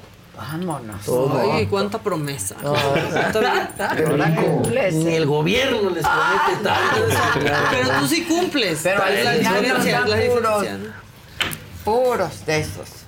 ¿Qué te digo, amiga? ¿Y por qué no invitan a la Victoria Rufo a un viaje con los Derbez? Ahí sí sería la familia súper moderna y súper completa. Imagínate a Victoria. Ahí sí habría conflicto. Imagínate Pues, a estaría muy divertido, ¿no? Habría que checarlo, porque... Sí, habría que checarlo. Porque yo creo que sí se puede, ¿no? O sea, por ejemplo, Se llevan- esta Itatí Cantoral, creo que se lleva muy bien con su... Eduardo. Con Eduardo y, Sí. y Mayrín, y hasta han viajado, creo que juntos. Y ya son muchos eh, hijos juntos. O sea, sí, creo que es ajá. una, una- O sea, t- esa- esa- esas familias como que dijeron, ah, hacemos Pues bien. ahí está Andrea Legarreta que se fuera de, a De fin viaje de con toda año su con familia y Eric. y Eric. Ay, exacto, Andrea. Ay, Pero no hay Andrea, nuevo. te quiero. Pero Andrea sí no le entiendo porque... No entiendo. Pues se divorciaron porque se adoran. Es lo que Sí, pero que- siguen juntos y viven juntos y viajan juntos. Ah, yo no sé si vivan juntos, pero Sí, viajan y creo juntos, que Eric sí. sigue viviendo ahí, pero no, pero no. Yo juntos. a los dos los amo, entonces, pues ya Sí, yo regresen, también, ¿no? yo, yo quiero que en mi, en mi mente Sí, sigan es como, juntos. como si fueran tus papás. Ay, Ah, regresen, regresa. ya, hombre. Viajan juntos, se la viven juntos, van a, trabajan juntos. ¿Y tu novia? Y son muy divertidos. Bien, Sí. muy bien. Estamos muy contentos, muy enamorados, muy felices. Qué bueno. Este. ¿Te vas a casar? Qué fuerte. Fuerte. A algunos les gusta hacer limpieza profunda cada sábado por la mañana. Yo prefiero hacer un poquito cada día y mantener las cosas frescas con Lysol. El limpiador multiusos de Lysol limpia y elimina el 99.9% de virus y bacterias. Y puedes usarlo en superficies duras no porosas de la cocina, baño y otras áreas de tu casa. No solo limpies, limpia con Lysol. Con Verizon, mantenerte conectado con tus seres queridos es más fácil de lo que crees. Obtén llamadas a Latinoamérica por nuestra cuenta con Globo Choice por tres años con una línea nueva en ciertos planes al Nemery. Después, solo 10 dólares al mes. Elige entre 17 países de Latinoamérica como la República Dominicana, Colombia y Cuba. Visita tu tienda Verizon hoy. Escoge uno de 17 países de Latinoamérica y agrega el plan Globo Choice elegido en un plazo de 30 días tras la activación. El crédito de 10 dólares al mes se aplica por 36 meses. Se aplica en términos adicionales. Se incluye hasta 5 horas al mes al país elegido. Se aplican cargos por exceso de uso. Cuando pase te contaré. O sea, ¿Quieres la exclusiva? Sí, dame. Órale. Dame, dame la exclusiva. Y la exclusiva también, ¿cómo no? ¿Y tu novia? Mi novia, bien, muy bien. También, Es aquí todos tipaza. están enoviados, todo bien, todo en Todo bien. orden, todo. Mucho amor. Mucho amor. ¿Tú cómo vas? Yo también, muy bien, muchas gracias. bueno, mañana, blackout. mañana se estrena El Roomie. El Roomie. Ok, ahí nos vemos Ahí en nos todos los cines. Se te quiere, ya te voy a mandar WhatsApp. Mándame, Tú güey. Por lo menos el piolín de buenos días. Sí, ya, tú también, hijo. Te voy a mandar. Quedaste a mandarme mucho. fotos del Tú sarcófago. también no me mandas Ni mensajes. tú a mí, o sea, ¿qué te O sea, también hay Yo que sí te propiciar la relación, hay que Sí, echarle ganitas. Hay que irnos a comer. Vámonos, vámonos a comer. Algo. Órale. Sí, tenemos misma contadora, o sea, está, vámonos. Sí, pero yo siempre la voy a ver y nunca te veo por allá. Ah, pues yo no la voy a ver. Pero, pero un día la voy a ver y hacemos ahí Avísame comida. porque se ponen buenas. Ya sé. Nada, siempre que salgo de ahí salgo bien contento. Sí, de lo que debes. No, de, de que. De todo. De todo. De que ya pagaste impuestos. No, de, pues, de que nos echamos nuestros quiebres. Ay, qué bien, qué bien. Es ¿Por que es escucha contadora, pero nos adopta. Sí, también ¿Por qué adopta. se escucha aquí? ¿Eh? Agua. Ah, Sí, sí, escuchaste ah, agua. del Por el aire. ducto Sí. del aire acondicionado. Ah, Sí, vivimos- parece es que hay como de- como de spa. Vivimos junto Ah, a un qué río. relajado. No, hay como, se escucha como una fuente. Yo dije, ¿no? igual que le jala mucho al baño o es como un spa, ¿no? De. No, Voy a traer. Para que te relajes un ratito. voy a traer aromaterapia. Para que la gente se relaje. Oye, pero es una gran cantidad de. eh, o sea, parece como de los que volteas Sí, de se escucha mucho de las lluvias estas. Sí, ¿no? sí, sí, sí. Se llaman lluvias. lluvias. Lluvias. Sí, gracias, Este instrumento que lo volteas. Volteas y sales, sí. Sí, Bueno, el. Rumi, mañana. Exacto. En su cine favorito. Exacto. Muy bien. Muy bien, les va a ir a toda madre. Muchas gracias. Muchas gracias, gracias. Gracias, Adela. Gracias a todos, Maquita. Gracias a todos. Bueno, esta entrevista, esta conversación, esta plática, todo lo que ocurre en la saga lo pueden ver en Roku. Ya llegó Javi Derma, ya viene para acá y ya vamos a dar la canasta con 80 mil pesos de Eso. premios. De ocupas. productos para... Ay. Sí, aquí estamos. Venga pues.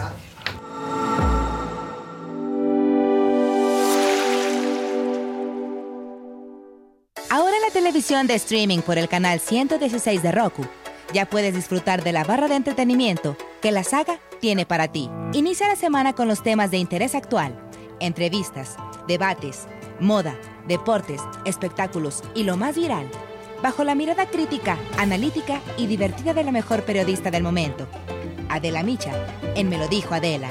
Conoce las predicciones zodiacales, los temas esotéricos, la lectura de cartas de personalidades, videos paranormales y quién se va al caldero de los famosos en las fauces del Fausto con Fausto Ponce y Paco Segovia. Diviértete con las entrevistas a personalidades del espectáculo y la política, exclusivas, musicales, anécdotas, risas y mucha diversión en Saga Live con Adela Micha. Entérate de los chismes de tus artistas favoritos, los temas polémicos y escandalosos de la farándula, conciertos, obras de teatro y la moda, con los comentarios directos, más picosos y sin restricciones, de Pablo Chagra, Débora La Grande, Fabs, Sam Sarasúa y Jenny García en Se Estuvo D&D.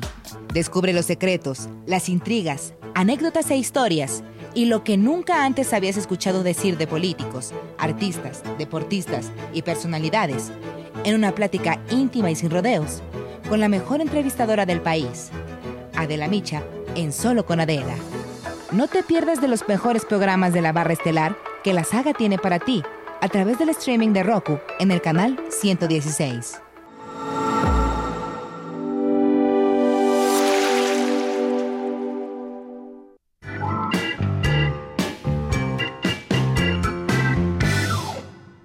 Nuestro plan. Ya es nuestro plan. Buenos días. Hola, hola. días. Pues feliz de que sea miércoles, de estar con este gran equipo de Me lo dijo Adela. Ay, igualmente. Y pues hoy, como todos los miércoles, muchas buenas noticias. Como bien lo mencionaba Adela, hoy vamos a tener al final de la sección el sorteo de la canasta. Y vamos a tener dos premios, la canasta y un segundo lugar para que acuda al consultorio, hagamos una valoración, valoración y de acuerdo a todas sus necesidades armemos un, un kit de tratamientos para hacerle una armonización facial que yo creo que va a andar alrededor del mismo costo ese premio. Entonces con todo gusto vamos a tener esas dos rifas al final del segmento. Y hoy vamos a hablar de algo que también nos han eh, comentado mucho, que siempre tratamos de leer todos sus comentarios, sobre enfermedades autoinmunes, que son las de que no hay una razón en específico, pero por alguna causa, muchas veces genética, del medio ambiente, eh, que algo pasa en nuestras células y empieza a haber reacciones autoinmunes. Y esas de las más conocidas son vitiligo, que son cuando se empieza a despigmentar la piel, psoriasis, que es cuando empieza a haber un como una reproducción rápida de las células y se empiezan a amontonar en algunas áreas. Lupus eritematoso discoide en el caso de la piel, que es el padecimiento dermatológico, y que algunas veces en un menor porcentaje puede evolucionar a lupus eritematoso sistémico y que es de las enfermedades que si no se tratan adecuadamente, pues sí puede llevar a la muerte. Entonces por eso es muy necesario detectar los síntomas de cualquiera de estas enfermedades a tiempo para que se puedan detener y se puedan ir recuperando la salud de la piel, que afortunadamente en la actualidad todo es posible. Y en el caso del doctor José que nos acompaña el día de hoy, él en carne propia vivió el padecimiento de lupus, entonces nos va a platicar un poquito de eso, de cómo fue que lo tuvo, cómo se lo detectaron y un poquito de las sintomatologías que hay que estar pendiente para que puedan acudir con su dermatólogo o con su reumatólogo en caso necesario. Entonces, ¿qué tienen en común estos padecimientos? Muchas gracias. Pues justo como nos dice el doctor Javier, estos padecimientos son enfermedades que como tal nunca encontramos una razón en específica. Sabemos que se asocian a la herencia, sabemos que si tienes un familiar, que por ejemplo en el caso de los pacientes con psoriasis, si tienes un familiar, pues tienes menos del 10% de probabilidad de tenerla. Pero si ya tienes dos familiares, tienes un 50% de probabilidad. Entonces, son enfermedades que pues no tenemos el factor que desencadenante como tal, en algunos casos ambientales, etcétera, pero sí tenemos ya, gracias a la evolución de la medicina, unos tratamientos un poco más específicos. En el caso de estas enfermedades que estamos hablando, la mayoría las manejamos con supresores del sistema inmune o nos vamos directamente también a controlar como tal los síntomas, ¿no? En el caso de la psoriasis, por ejemplo, podemos manejar los síntomas de los pacientes justamente con algunos supresores, eh, eh, medicamentos que suprimen la función del sistema inmune que es el que nos está atacando, nuestras propias defensas se vuelven locas, ¿no? Este, en el caso de lupus, justamente esa es la razón. Y en el lupus algo que tenemos que entender en el aspecto dermatológico es que si nuestro paciente tiene lesiones en la piel, pues es un mejor pronóstico porque hay menos riesgo de que desarrolle una enfermedad sistémica, como en mi Ah, caso, ya. ¿no? Claro. Que una enfermedad sistémica, pues acá es de que tienes el riesgo que padezcas daño a nivel renal, daño a nivel hepático, daño a nivel pulmonar, entonces depende también, le llaman la gran imitadora lupus porque es una enfermedad que eventualmente afecta tanto los órganos que puede crear cualquier sintomatología y confundirse con cualquier otra Y a enfermedad. veces se tarda mucho el diagnóstico, ¿no? Y los diagnósticos, justo, ¿Cómo- los diagnósticos son tan prolongados. cuenta? Fue muy extraño porque inicié a los 18 años ah, con un daño renal proteinuria, que es la, la salida de proteína a través de la orina, y ahí fue como resolvió de manera solita. Y hasta los 21 años fue que ya empezó, empecé a debutar de que pérdida de peso, pérdida de cabello, todas las células de la sangre empezaron a bajar, a bajar, a bajar, que eran las defensas, los glóbulos rojos, etcétera. Entonces, pues hay una desnutrición hasta a nivel proteico. Y ahí fue cuando dijimos como, bueno, no es normal que ya peses de que 50 kilos casi casi, ¿no? Yo estaba en la facultad de medicina en ese tiempo y todo el tiempo me la pasaba dormido. O sea, no hacía otra cosa, ni comía ni nada. Entonces, justo el abordaje empezó en el caso de las enfermedades autoinmunes, algunas son muy raras en los hombres. Por ejemplo, justamente el lupus Ah. es más común. De En las 10 pacientes, mujeres. 9 son mujeres. Entonces, pues no es lo primero que sospechas. Entonces, pu- para el momento en el que ya llegamos al diagnóstico final, pues eh, pesaba 46 kilos, etcétera. Entonces, sí es una enfermedad que, como les digo, a pesar de que es la gran imitadora, siempre tenemos que buscar como que los datos claves y los pacientes, gracias a la evolución de la medicina, el diagnóstico ha aumentado y hay una manera más rápida y más certera de hacer los diagnósticos en el momento adecuado. Por ejemplo, la psoriasis es una enfermedad en la que nos damos cuenta muy fácil o muy rápido, igual que el vitiligo, porque las lesiones son muy distintivas de estas enfermedades. Pero, por ejemplo, en el caso de lupus, pues si empiezas con afectación a nivel renal, pues puedes decir de que "Ay, el paciente a lo mejor tiene una enfermedad renal aguda Y solo buscas en el riñón. y te vas al riñón solamente. Pero ¿cómo se dan cuenta? O sea, alguien de 18 años no va a decir, ah, tengo proteinuria, estoy desechando proteínas Sí. en la orina. O sea, ¿cómo sabe el paciente que se tiene que hacer un examen general de orina a esa edad, ya sea hombre o mujer, para empezar a detectar los primeros síntomas renales? Exacto. Justo cuando la- yo creo que el, el primer dato que nos damos cuenta y justo lo primero que llegan los pacientes a la consulta cuando tienen problemas renales es estoy viendo espuma en mi orina. En el caso de las mujeres, pues es mucho más fácil porque pues siempre orinan sentadas, entonces con la presión de la caída de la orina idealmente se crea muy poca espuma. En el caso de los hombres siempre les decimos, ¿sabes que La próxima vez orina sentado y si, ver. y si sigues ver haciendo si- mucha espuma ya. en la orina, ajá, justo, Ah. entonces nos damos cuenta de que, ah, bueno, esto ya es un signo, tómate el examen general de orina y empezamos a estudiar, vemos si el paciente tiene proteína en orina, vemos si tiene la urea elevada, vemos si tiene la creatinina elevada, que eso nos ayuda también a distinguir si es una enfermedad renal aguda, si es una enfermedad renal crónica. Y si en eso le empezamos a agregar que a lo mejor trae lesiones en la piel o a lo mejor trae algún daño, alguna alteración a nivel hepático, que se toma unas pruebas de función hepática y se ven alteradas, o un examen general de la sangre que se ve alterada las defensas, entonces ya empezamos a sospechar porque pues ya no solo es el riñón. O sea, ya trae algo por ahí en la sangre, ya trae algo por ahí en el hígado. Entonces ya estamos viendo, en el caso de las lesiones de lupus de piel, pues también dijimos, ve- vemos, o sea, sí parecen lesiones en piel, pero no parecen de psoriasis. O no se ve como el vitiligo, que está despigmentado.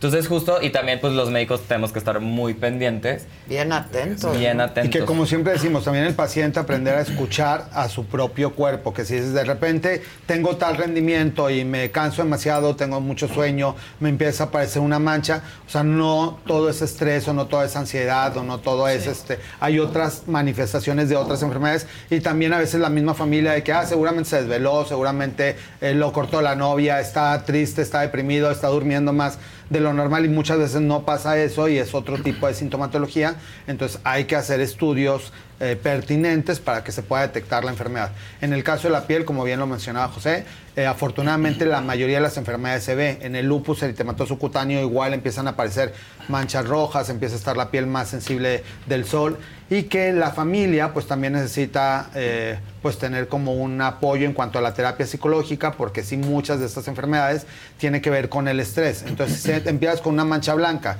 y la pareja en lugar de darte apoyo dice, ah, no, ya no te voy a tocar, este, que inclusive claro. es una causa de divorcios. Cuando empiezan con Sí. vitiligo, empiezan con psoriasis, empiezan con una de estas enfermedades, en lugar de hacerse más unidos, muchas veces la pareja o la persona con Se la que aleja viven y- se alejan el roomie o algo y ya dicen, ah, no tiene una mancha, no a te voy a saludar, No me la va a vaya a contagiar, pegar, no me vaya a pegar se me vaya a pegar. Entonces, obviamente estas enfermedades no son contagiosas, son autoinmunes. Por eso hay que poner tanto tratamientos eh, untados, tomados o algunas veces con algunas máquinas que nos vayan desacelerando la reacción inmunológica del propio cuerpo porque se vuelve como un poquito loco y se empieza a comer las células que normalmente deberían de funcionar adecuadamente y por alguna razón, en el caso del vitiligo, por ejemplo, tu propio cuerpo empieza a atacar tus propios melanocitos, que son las células que producen el pigmento, y va quedando el, área sin, sin pigmento. Si acude el paciente durante los primeros meses, tenemos eh, inclusive cremas que nos ayudan a volver a repigmentar, que no es lo mismo que acude el paciente ya 8 10 años después de que le empezó la mancha y que dice, ay, no, ahora sí me la quiero empezar a tratar, pues muchas veces ya hay una eh, muerte celular de tal eh, tamaño que ya no se puede volver a regresar a que esa célula empiece a actuar. Este es un paciente, por ejemplo, con vitiligo. El vitiligo puede ser segmentario, que es una sola zona, inclusive generalizado, o hay pacientes que llegan a tener hasta el 70% de la piel despigmentada, ca- casi todo. todo el Casi organismo, todo. entonces va a ser más fácil despigmentarlo completo, que fue lo que hicieron a Michael Jackson en su momento, que, volverlo a Ah, pigmentar. pues claro. ¿Cómo lo Sí. despigmentas? Porque hay células que matan el melanocito, y como si fuera una quimioterapia, pero para melanocitos. Ah. Entonces mata el melanocito y toda la piel se empieza a volver blanca. Y pues ya el paciente va a estar relativamente más cómodo con eso. Se tienen que aplicar filtro solar adecuado porque obviamente la piel blanca va a ser mucho más sensible porque tampoco es una piel blanca de un paciente modelo, normal. es la modelo, de desigual. Sí. Y ¿Qué? que afortunadamente ya se está normalizando también justo eso, de que no es contagioso, de que no pasa nada. Y hay una rama de pacientes, que hay pacientes que les va muy bien con el tratamiento y hay otros pacientes que le pudieron hacer mucho la lucha y que no van a pigmentar. Entonces, como en el caso de la modelo, que bien que pues que te aceptes y que todo y que siga tu vida Es que normal. es muy impresionante. No, no es como que es un tono abajo, es un color completamente No, es distinto. Que no es un tono de blanco del güerito No, blanco, no, es un no, tono de blanco, de papel. de albino. claro. Blanco De lechoso. albino, Oye. Javi, tú que decías que puede ser hasta el 70%, ¿llega a ser progresivo o no? O sea, se queda... Que eso es parte de las clasificaciones del vitiligo. Hay vitiligo que es segmentario, que es una sola área de la piel en cualquier parte del cuerpo y nunca es progresivo. Y hay otro vitiligo que sí es progresivo, que sí puede Se va extendiendo. Se va extendiendo y van apareciendo también en otras partes a distancia. Y eso tiene que ver de tu propia respuesta inmunológica. Entonces, dependiendo de eso, pues también es parte del tratamiento que se tienen que dar o eh, medicamentos inyectados o tomados para que pueda hacer nuevamente que el organismo reaccione. Si son pequeñas placas, pues muchas veces con algún untado. Lo mismo pasa en la psoriasis. Hay personas que pueden tener una plaquita de psoriasis detrás de la oreja que nunca va a crecer, que es únicamente una pequeña placa.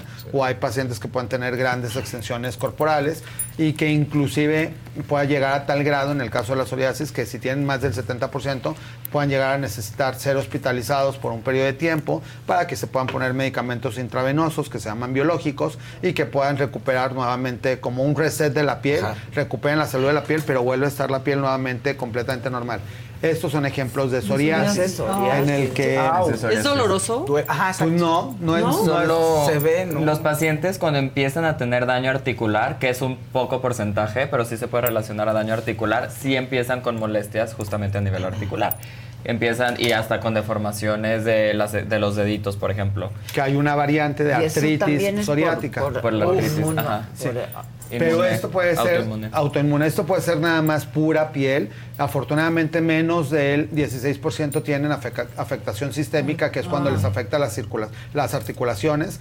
Pero en el caso, por ejemplo, pueden estar así con las manos siempre que el paciente pueda al principio decir, no, pues Se me es- está pelando. Sí, y es porque manejo cloro o porque lavo muchos Sí, clases sí, o porque hago algunas otras actividades. Y no, puede ser que sea psoriasis o estos cosas que no, no es doloroso realmente, pero si no se tratan puede llegar a ser doloroso porque está tan inflamada la piel que se agrieta y se pueden hacer microheridas, porque está tan delicada que con los movimientos empieza como a romper, porque as- así como lo vemos aquí es como si fuera un cartón que al doblarlo se empiezan a hacer microheridas y esas microheridas si no se tratan adecuadamente se pueden sobreinfectar por bacterias o hongos y entonces ya no solamente tienen la afectación de la inflamación de la psoriasis. Justo Aquí- alguien te pregunta en el chat, Javi, con un colorcito, que si hay alguna crema que recomiendes para la psoriasis. Sí hay muchas cremas que justamente eh, nos ayudan a regular este proceso inflamatorio. Muchas veces eh, cuando está muy inflamado utilizamos cremas que tienen cortisona, pero lo ideal no es para autoprescribirse, porque si el paciente se la está poniendo también indiscriminadamente Sí, puede haber daños. otro tipo de efectos secundarios. Entonces, utilizarlos máximo de uno a tres meses. Una específica para psoriasis se llama Daibovet, que tiene una sustancia que se llama calcipotriol, que es un derivado de vitamina D que ayuda a desinflamar la psoriasis, y una un derivado de cortisona que juntos nos ayudan a que la piel recupere su salud. Y luego hay cremas que nos ayudan al mantenimiento para ya no usar más de tres meses cortisona y que tiene, por ejemplo, el puro calcipotriol y que se llama Divonex y que este ya no tiene el componente de cortisona y que ese te lo puedes estar aplicando el resto del año. Eso en caso que solamente sea una placa y eso te va a ayudar muchísimo. Y hay otros antiinflamatorios que se llaman tacrolimus, que esos son ahorra- ahorradores de cortisona porque esos te van a permitir que se vaya desinflamando la piel con otro tipo de medicamentos que ya no contienen cortisona y que te van a ayudar a que tu piel se mantenga equilibrada y que no se siga inflamando. Te están preguntando, es que está muy insistente, yo no sé si, si ustedes le pueden re- responder a esto, pero Kiom dice, tengo esclerosis múltiple y tengo incontinencia urinaria. ¿Se puede ayudar en- con algún medicamento? ¿Me pueden ayudar en algo? Pues sí hay tratamientos para la incontinencia urinaria, depende de qué tipo de incontinencia sea. Si estamos hablando de una vejiga que sea hipercontráctil, pues en ese caso damos un medicamento para controlar, que incluso también usamos Botox en vejiga para controlar la contractibilidad. En el caso si tiene esclerosis sistémica, lo más probable es que sea una vejiga retencionista, que sea una vejiga pequeña que se va haciendo más dura, igual que la piel. Entonces ahí lo que tenemos que hacer pues es literalmente dar medicamentos como para ayudar un poco a la distensión de la vejiga y en el peor de los casos pues hay un proceso quirúrgico en el que hacemos una ampliación de la vejiga o hasta cambiar la vejiga como por una vejiga continente.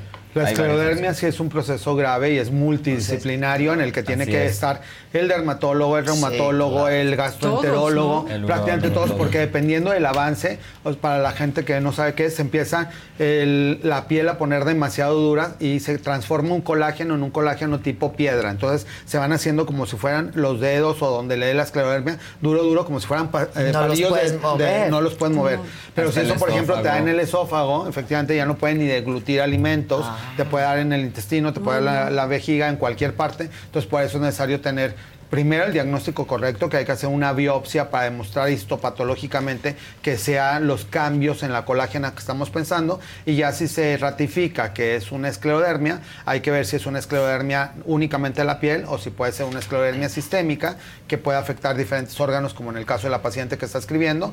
Y si hay alternativas, pero sí tiene que ser un equipo multidisciplinario, entonces tiene que acudir con expertos en Sí. esclerodermia, Tema súper. porque es una enfermedad pues que sí puede llegar a ser grave. Sí, es una de las enfermedades, yo creo que de las enfermedades autoinmunes es de las que tienen un pronóstico un poquito más reservado y un poqui y menor y a menor largo plazo. O sea, son pacientes que su, su media es 12 años, eh, en el caso de los sistémicos. Justo por eso, el problema esofágico, hay problemas pulmonares, hay problemas que hasta los, los deditos se les empiezan a volver tan duros que cuando hay cambios en las... Nuestros vasos sanguíneos se hacen más grandes o más pequeños dependiendo de la temperatura, del Claro. estrés, etcétera. Entonces empiezan a ulcerar porque pues sus vasos sanguíneos ya no llevan el- la cantidad adecuada de sangre. Entonces son pacientes que sí necesitamos sobre todo estar muy pendientes de ellos porque la afectación a nivel dermatológica yo creo que es lo que más les causa conflicto porque sí cambian su calidad de vida. Y si hay gente que puede vivir años con un tratamiento con buena calidad de vida y otras personas que de pronto no pueden, ¿no? Esperemos que meses. quien nos escribió Así sea de es. las que vaya-. Muy bien. Que vaya ¿Tienes para que una le demos duda o pregunta?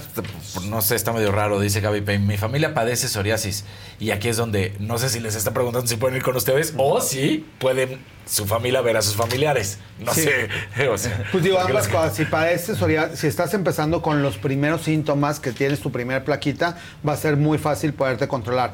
La psoriasis, independientemente del tiempo que lleves padeciéndola, siempre tiene eh, manera de que mejore tu piel. Entonces, no es tan urgente, digamos, como el vitiligo, que sí, mientras más pronto mejores resultados. Si tienes 10 años con psoriasis, de todos modos vas a tener buenos resultados si te empiezas a tratar, que es de las ventajas de, este, de esta enfermedad eh, inflamatoria. Prácticamente todas estas enfermedades tienen en común que son procesos inflamatorios crónicos que también mientras mejor llevemos nuestro estilo de vida, le vamos a ayudar a nuestro cuerpo a que se vaya desinflamando. Entonces tenemos que tener buenos hábitos de ingesta de agua, de hábitos de sueño, de hacer algo de ejercicio, de todo lo que hemos ido hablando en el transcurso de todo el año, de que los hábitos nos van a hacer también que nuestro cuerpo vaya respondiendo mejor a las enfermedades.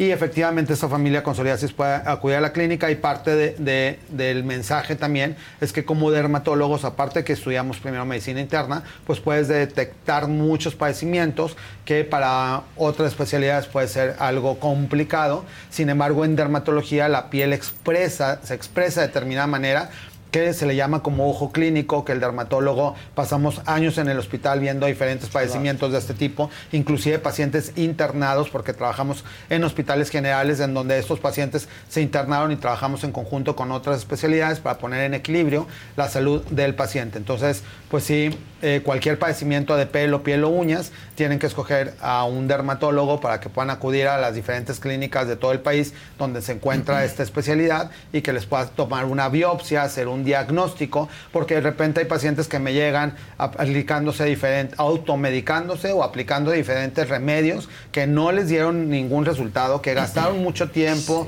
dinero, esfuerzo y parte de los primeros pasos es empezar con, el, con la biopsia para que realmente a partir de ahí ya todo este equipo multidisciplinario tenga las herramientas histopatológicas que un especialista en patología y piel, que es un dermatopatólogo, pueda verificar que realmente está habiendo los cambios clínicos que visualmente estamos observando. Entonces, pues sí hay que tener un diagnóstico en conjunto con todas estas cosas. Hay tres colores, Hay dos, colores. que, Nada más dos que son de hacer un halago y- paréntesis rápido. Qué bien te ves, cabrón. Y con eso me mantengo y luego vamos a la Ah, pregunta. no, es que de verdad ya estás muy desinflamado. Muy. Muchas Sí. gracias. No, muy bien. Ahí va el primero, amarillito. Eh, muy buenos días a todos. Adela, hoy te ves wow. Ay, Te muchas muy bien. gracias. No, Ay, eres muy muchas guapa. Excelente gracias. día a todos. Pura belleza en Muchas este, este panel. Ya ves que yo, el negro y yo somos uno mismo. Yo no sé para qué le busco otros colores. Saludos a la hermana del mal y a la Bendy Sandra Nazar, que hoy es su cumple. Luego un azulito Lali Rivero. Javi, eres una enciclopedia. Sí, lo es. libro. Luego, eh, aquí ya vienen las preguntas. José Luis Ruiz, eh, Verdecito, ¿podrían repetir el nombre del tratamiento de psoriasis? Y Lucía Ramírez, ¿cuál es el pronóstico de vida para la gente con Lyme disease? Tengo una crisis que no puedo controlar. ¿Con Lyme puedo, eh, eso, usar lipoenzimas? Sí se pueden usar lipoenzimas. El pronóstico de vida es pues, prácticamente normal, eh, porque hay- si es otro tipo de enfermedad en el que no es una enfermedad autoinmune, sino que fue un procedimiento infeccioso que se puede controlar, muy latoso, pero sí hay tratamientos que te pueden mantener y llevar una vida normal. Entonces hay que acudir también. Hay como es algo relativamente no tan común, hay áreas en Estados Unidos donde por el tipo de hábitat en las montañas o en ciertos lugares se encuentra más eh, esa patología, pero en México pues realmente es algo no tan común, entonces hay que encontrar especialistas en ese tipo de padecimiento. Pero por ejemplo en, en Ciudad de México, en el Instituto Nacional de Nutrición, en el servicio de dermatología, tienen tratamientos específicos para eso, entonces tienen muy buen pronóstico. Y en el caso de lo de la psoriasis, eh, el medicamento inicial que tiene el corticoide es Divovet y el medicamento de mantenimiento es Divonex, pero ese es cuando es una pequeña placa y que lo quieres hacer como a nivel local y ves como medio primeros auxilios. Lo ideal siempre será acudir al consultorio para verificar que sí sea el padecimiento, hacer la biopsia y a partir de ahí que tener un tratamiento específico, porque son como son enfermedades que se controlan, que puedes verse tu piel normal, pero que queda ahí como el latidito de- del padecimiento para toda la vida, mejor saber exactamente qué es lo que tienes y que no cada cinco o seis años empieza a haber un brote y te lo traten como hongos o como alguna otra cosa, mejor ya saber tú exactamente cuál es el diagnóstico del padecimiento que tienes. Y Luna Sajir, un verdecito. Javi, ¿qué opinas de Sephora Kids para vender productos para los niños? Mi niña de 13 años ya quiere usar productos como Ordinary. ¿Qué recomiendas para su piel? Eh, ¿Cuántos años? Trece. Eh, bueno, están muy chiquitos todavía. Eh, siempre hemos dicho, hay, hay sustancias o principios activos para cada década de la vida, porque también te estimulan a que tus células empiecen a trabajar y a producir el colágeno que dejas de producir. Entonces, si tienes 13, pues no es lo mismo que si tienes 50 o tienes otras cosas. Y, por ejemplo, The Ordinary tiene peelings y tiene sustancias que inclusive le pueden quemar la piel y si puede llegar a tener una quemadura pues grave, puede llegar a tener inclusive alguna cicatriz o mancha que no es este, conveniente. En cambio, si ya eres mayor de 25, pues son productos que te convienen porque tienes que renovar tu piel. Entonces, sí hay kits especiales para niños con espumas especiales, como para las primeras sintomatologías de acné, como cremitas para que te vayan controlando la grasita, bloqueadores especiales para niños que inclusive no tienen sustancias que te pueden sensibilizar la piel. Por eso hay líneas especiales para menores de 6 meses, porque antes de los 6 meses no pueden utilizar cualquier sustancia y de 6 meses a los 3 años hay otro tipo de línea. De los 3 años a que inicia el acné más o menos eh, entre los 10, 11 años, es otra línea, para adolescentes otra línea, y de los 18 en adelante, pues ya dependiendo del tipo de piel y de qué eh, hábitos tengan en cuanto al sol, actividades físicas, que si juegan eh, mucho deporte al aire libre, dependiendo de sus rutinas de hábitos, será el tipo de producto que van a utilizar, porque hay productos fotosensibilizantes, entonces si te pones alguna sustancia con un beta hidroxiácido, algún retinoide en la noche y al día siguiente va el niño o la niña a hacer algún gimnasia, algún deporte al aire libre, se puede quemar, irritar Claro. la piel, se puede manchar y producir alteraciones mucho antes de tiempo. Entonces, no, sí hay que buscar eh, rutinas especiales. Ahora, a cualquier edad pueden acudir con un dermatólogo y les hace su rutina especial para todo el año y con que vayan una vez al año es suficiente para que tengan como todos los consejos de un dermatólogo pediatra o de alguien adecuado para, para la edad de cada paciente.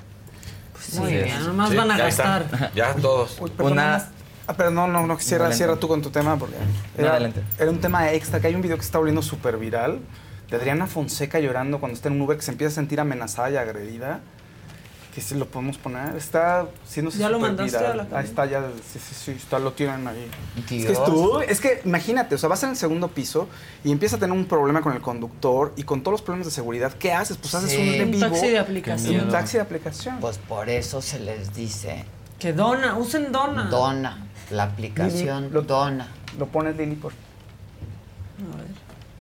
A algunos les gusta hacer limpieza profunda cada sábado por la mañana. Yo prefiero hacer un poquito cada día y mantener las cosas frescas con Lysol. Las toallitas desinfectantes de Lysol hacen súper conveniente limpiar superficies como controles remotos, tabletas, celulares y más, eliminando el 99.9% de virus y bacterias. No solo limpies, limpia con Lysol. Con Verizon, mantenerte conectado con tus seres queridos es más fácil de lo que crees. Obtén llamadas a Latinoamérica por nuestra cuenta con Globo Choice por tres años con una línea nueva en ciertos planes al Nemery. Después, solo 10 dólares al mes. Elige entre 17 países de Latinoamérica como la República Dominicana, Colombia y Cuba. Visita tu tienda Verizon hoy. Escoge uno de 17 países de Latinoamérica y agrega el plan Globo Choice elegido en un plazo de 30 días tras la activación. El crédito de 10 dólares al mes se aplica por 36 meses. Se aplica en términos adicionales. Se incluye hasta 5 horas al mes al país elegido. Se aplican cargos por exceso de uso. No sé qué hacer. Ayúdame con esta persona, amiga. Amiga, ven. Acabo de colgar con ustedes. Amiguito, échame la mano. Este, Amiga. Y, y vengo con un señor que está Habla, loco. patrulla, no viene una persona Este, agrediéndome, no se quiere bajar del coche. Me está, me- o sea, Viene es un loco, señor.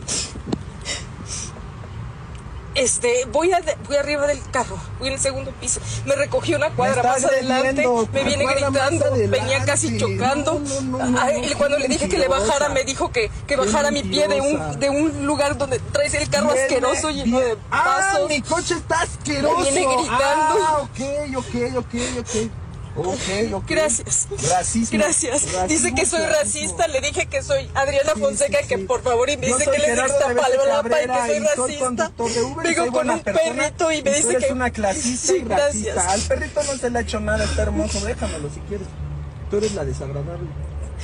Pobre Estoy perrito. en el viaducto. Qué desagradable persona, ¿eh? Viene pisando todo, haciendo lo que quiere. Eh, por bajar del segundo piso, estoy buscando donde, donde me pueda yo bajar. No me puedo yo bajar aquí en el segundo piso. Traigo un montón de cosas. Sí. Eh, estoy, estoy por, por, por salir del. No, afortunadamente salió bien todo, o sea, horas después. Pero era de, aplicación. de aplicación, sí. O sea, empezó a ponerse agresivo y ella dijo, ¿qué hago? Ahorita estoy atrapada, no me puedo bajar, pues tengo que hacer un en vivo para sentirme segura, porque si algo me pasa, ¿no? Ahora sí que Sí, quién que va a saber. evidencia. Claro, son más comunes los de aplicación, ¿no? Que se escuchan historias de los Qué miedo, conductores. ¿estás seguro? Y pues la ventaja ahorita es, bueno, que hay otro tipo de aplicaciones y que puedes hacer en vivos y que Sí. sí, eso te da cierta seguridad de que Pero hay mucha una aplicación de seguridad Sí, que muy se buena llama que se llama Donna. Sobre Porque- todo para o sea, mujeres. Aquí lo puede hacer Adriana Fonseca, que tiene muchos Pero una gente que ¿no? no y que la es- gente se va a dar cuenta. Pública, Alguien que no tiene ese alcance. Sí, pues, sentirse no. seguros con algo como Porque es justo lo que hacen, te van monitoreando y puedes ir hablando por teléfono con ellos todo el tiempo. Y ya horas, exacto dónde estás. horas después ella estaba más tranquila diciendo ya pasó todo, este, fue algo muy desagradable. Entonces, a esta persona le deseo mucha luz, pero yo ya denuncié a la aplicación y ya hice, Pues sí. ya levanté mi queja correspondiente. O sea, no Qué era nada más para la gente. Ya ves que luego dicen, ay, quiere darse a notar. No, no, a ver, se hizo el en vivo y además metió su queja correspondiente. Claro. Jalma Cruz.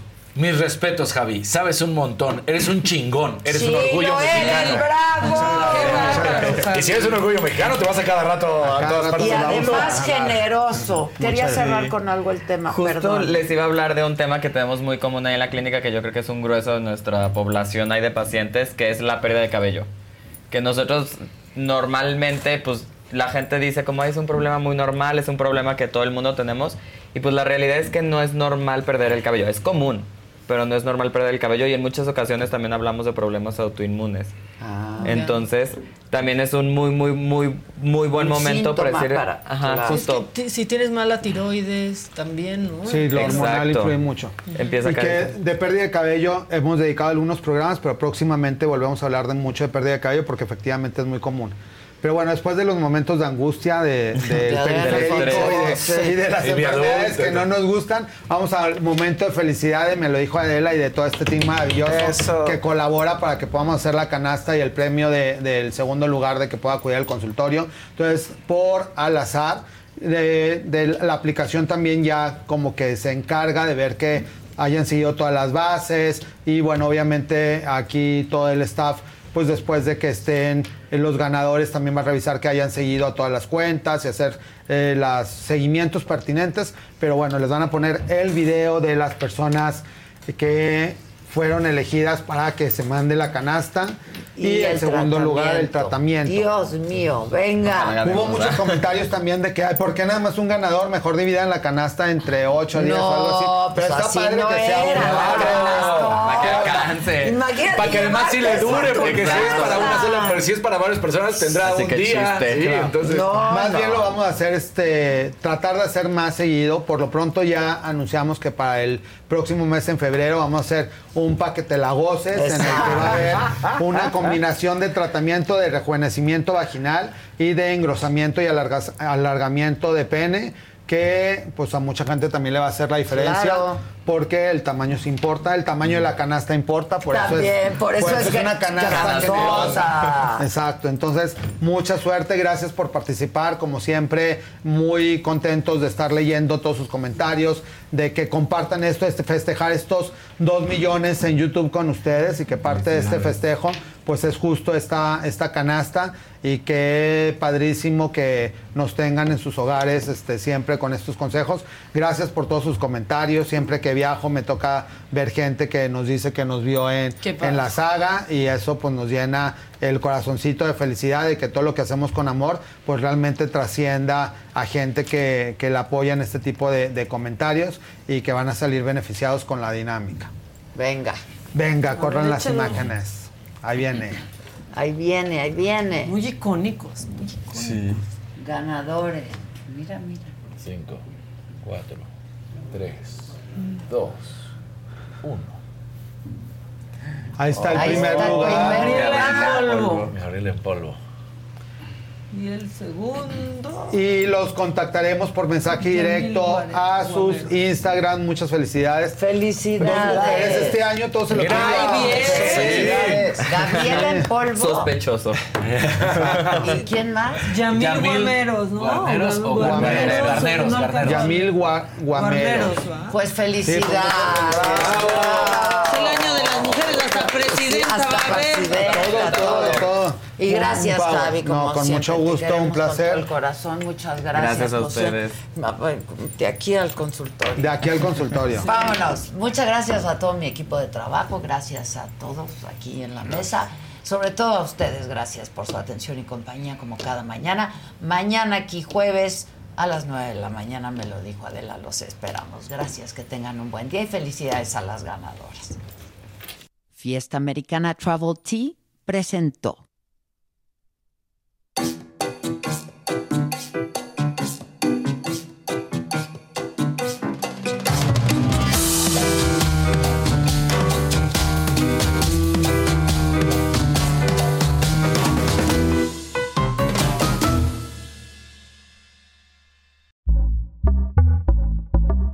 Pitaya. A algunos les gusta hacer limpieza profunda cada sábado por la mañana. Yo prefiero hacer un poquito cada día y mantener las cosas frescas con Lysol.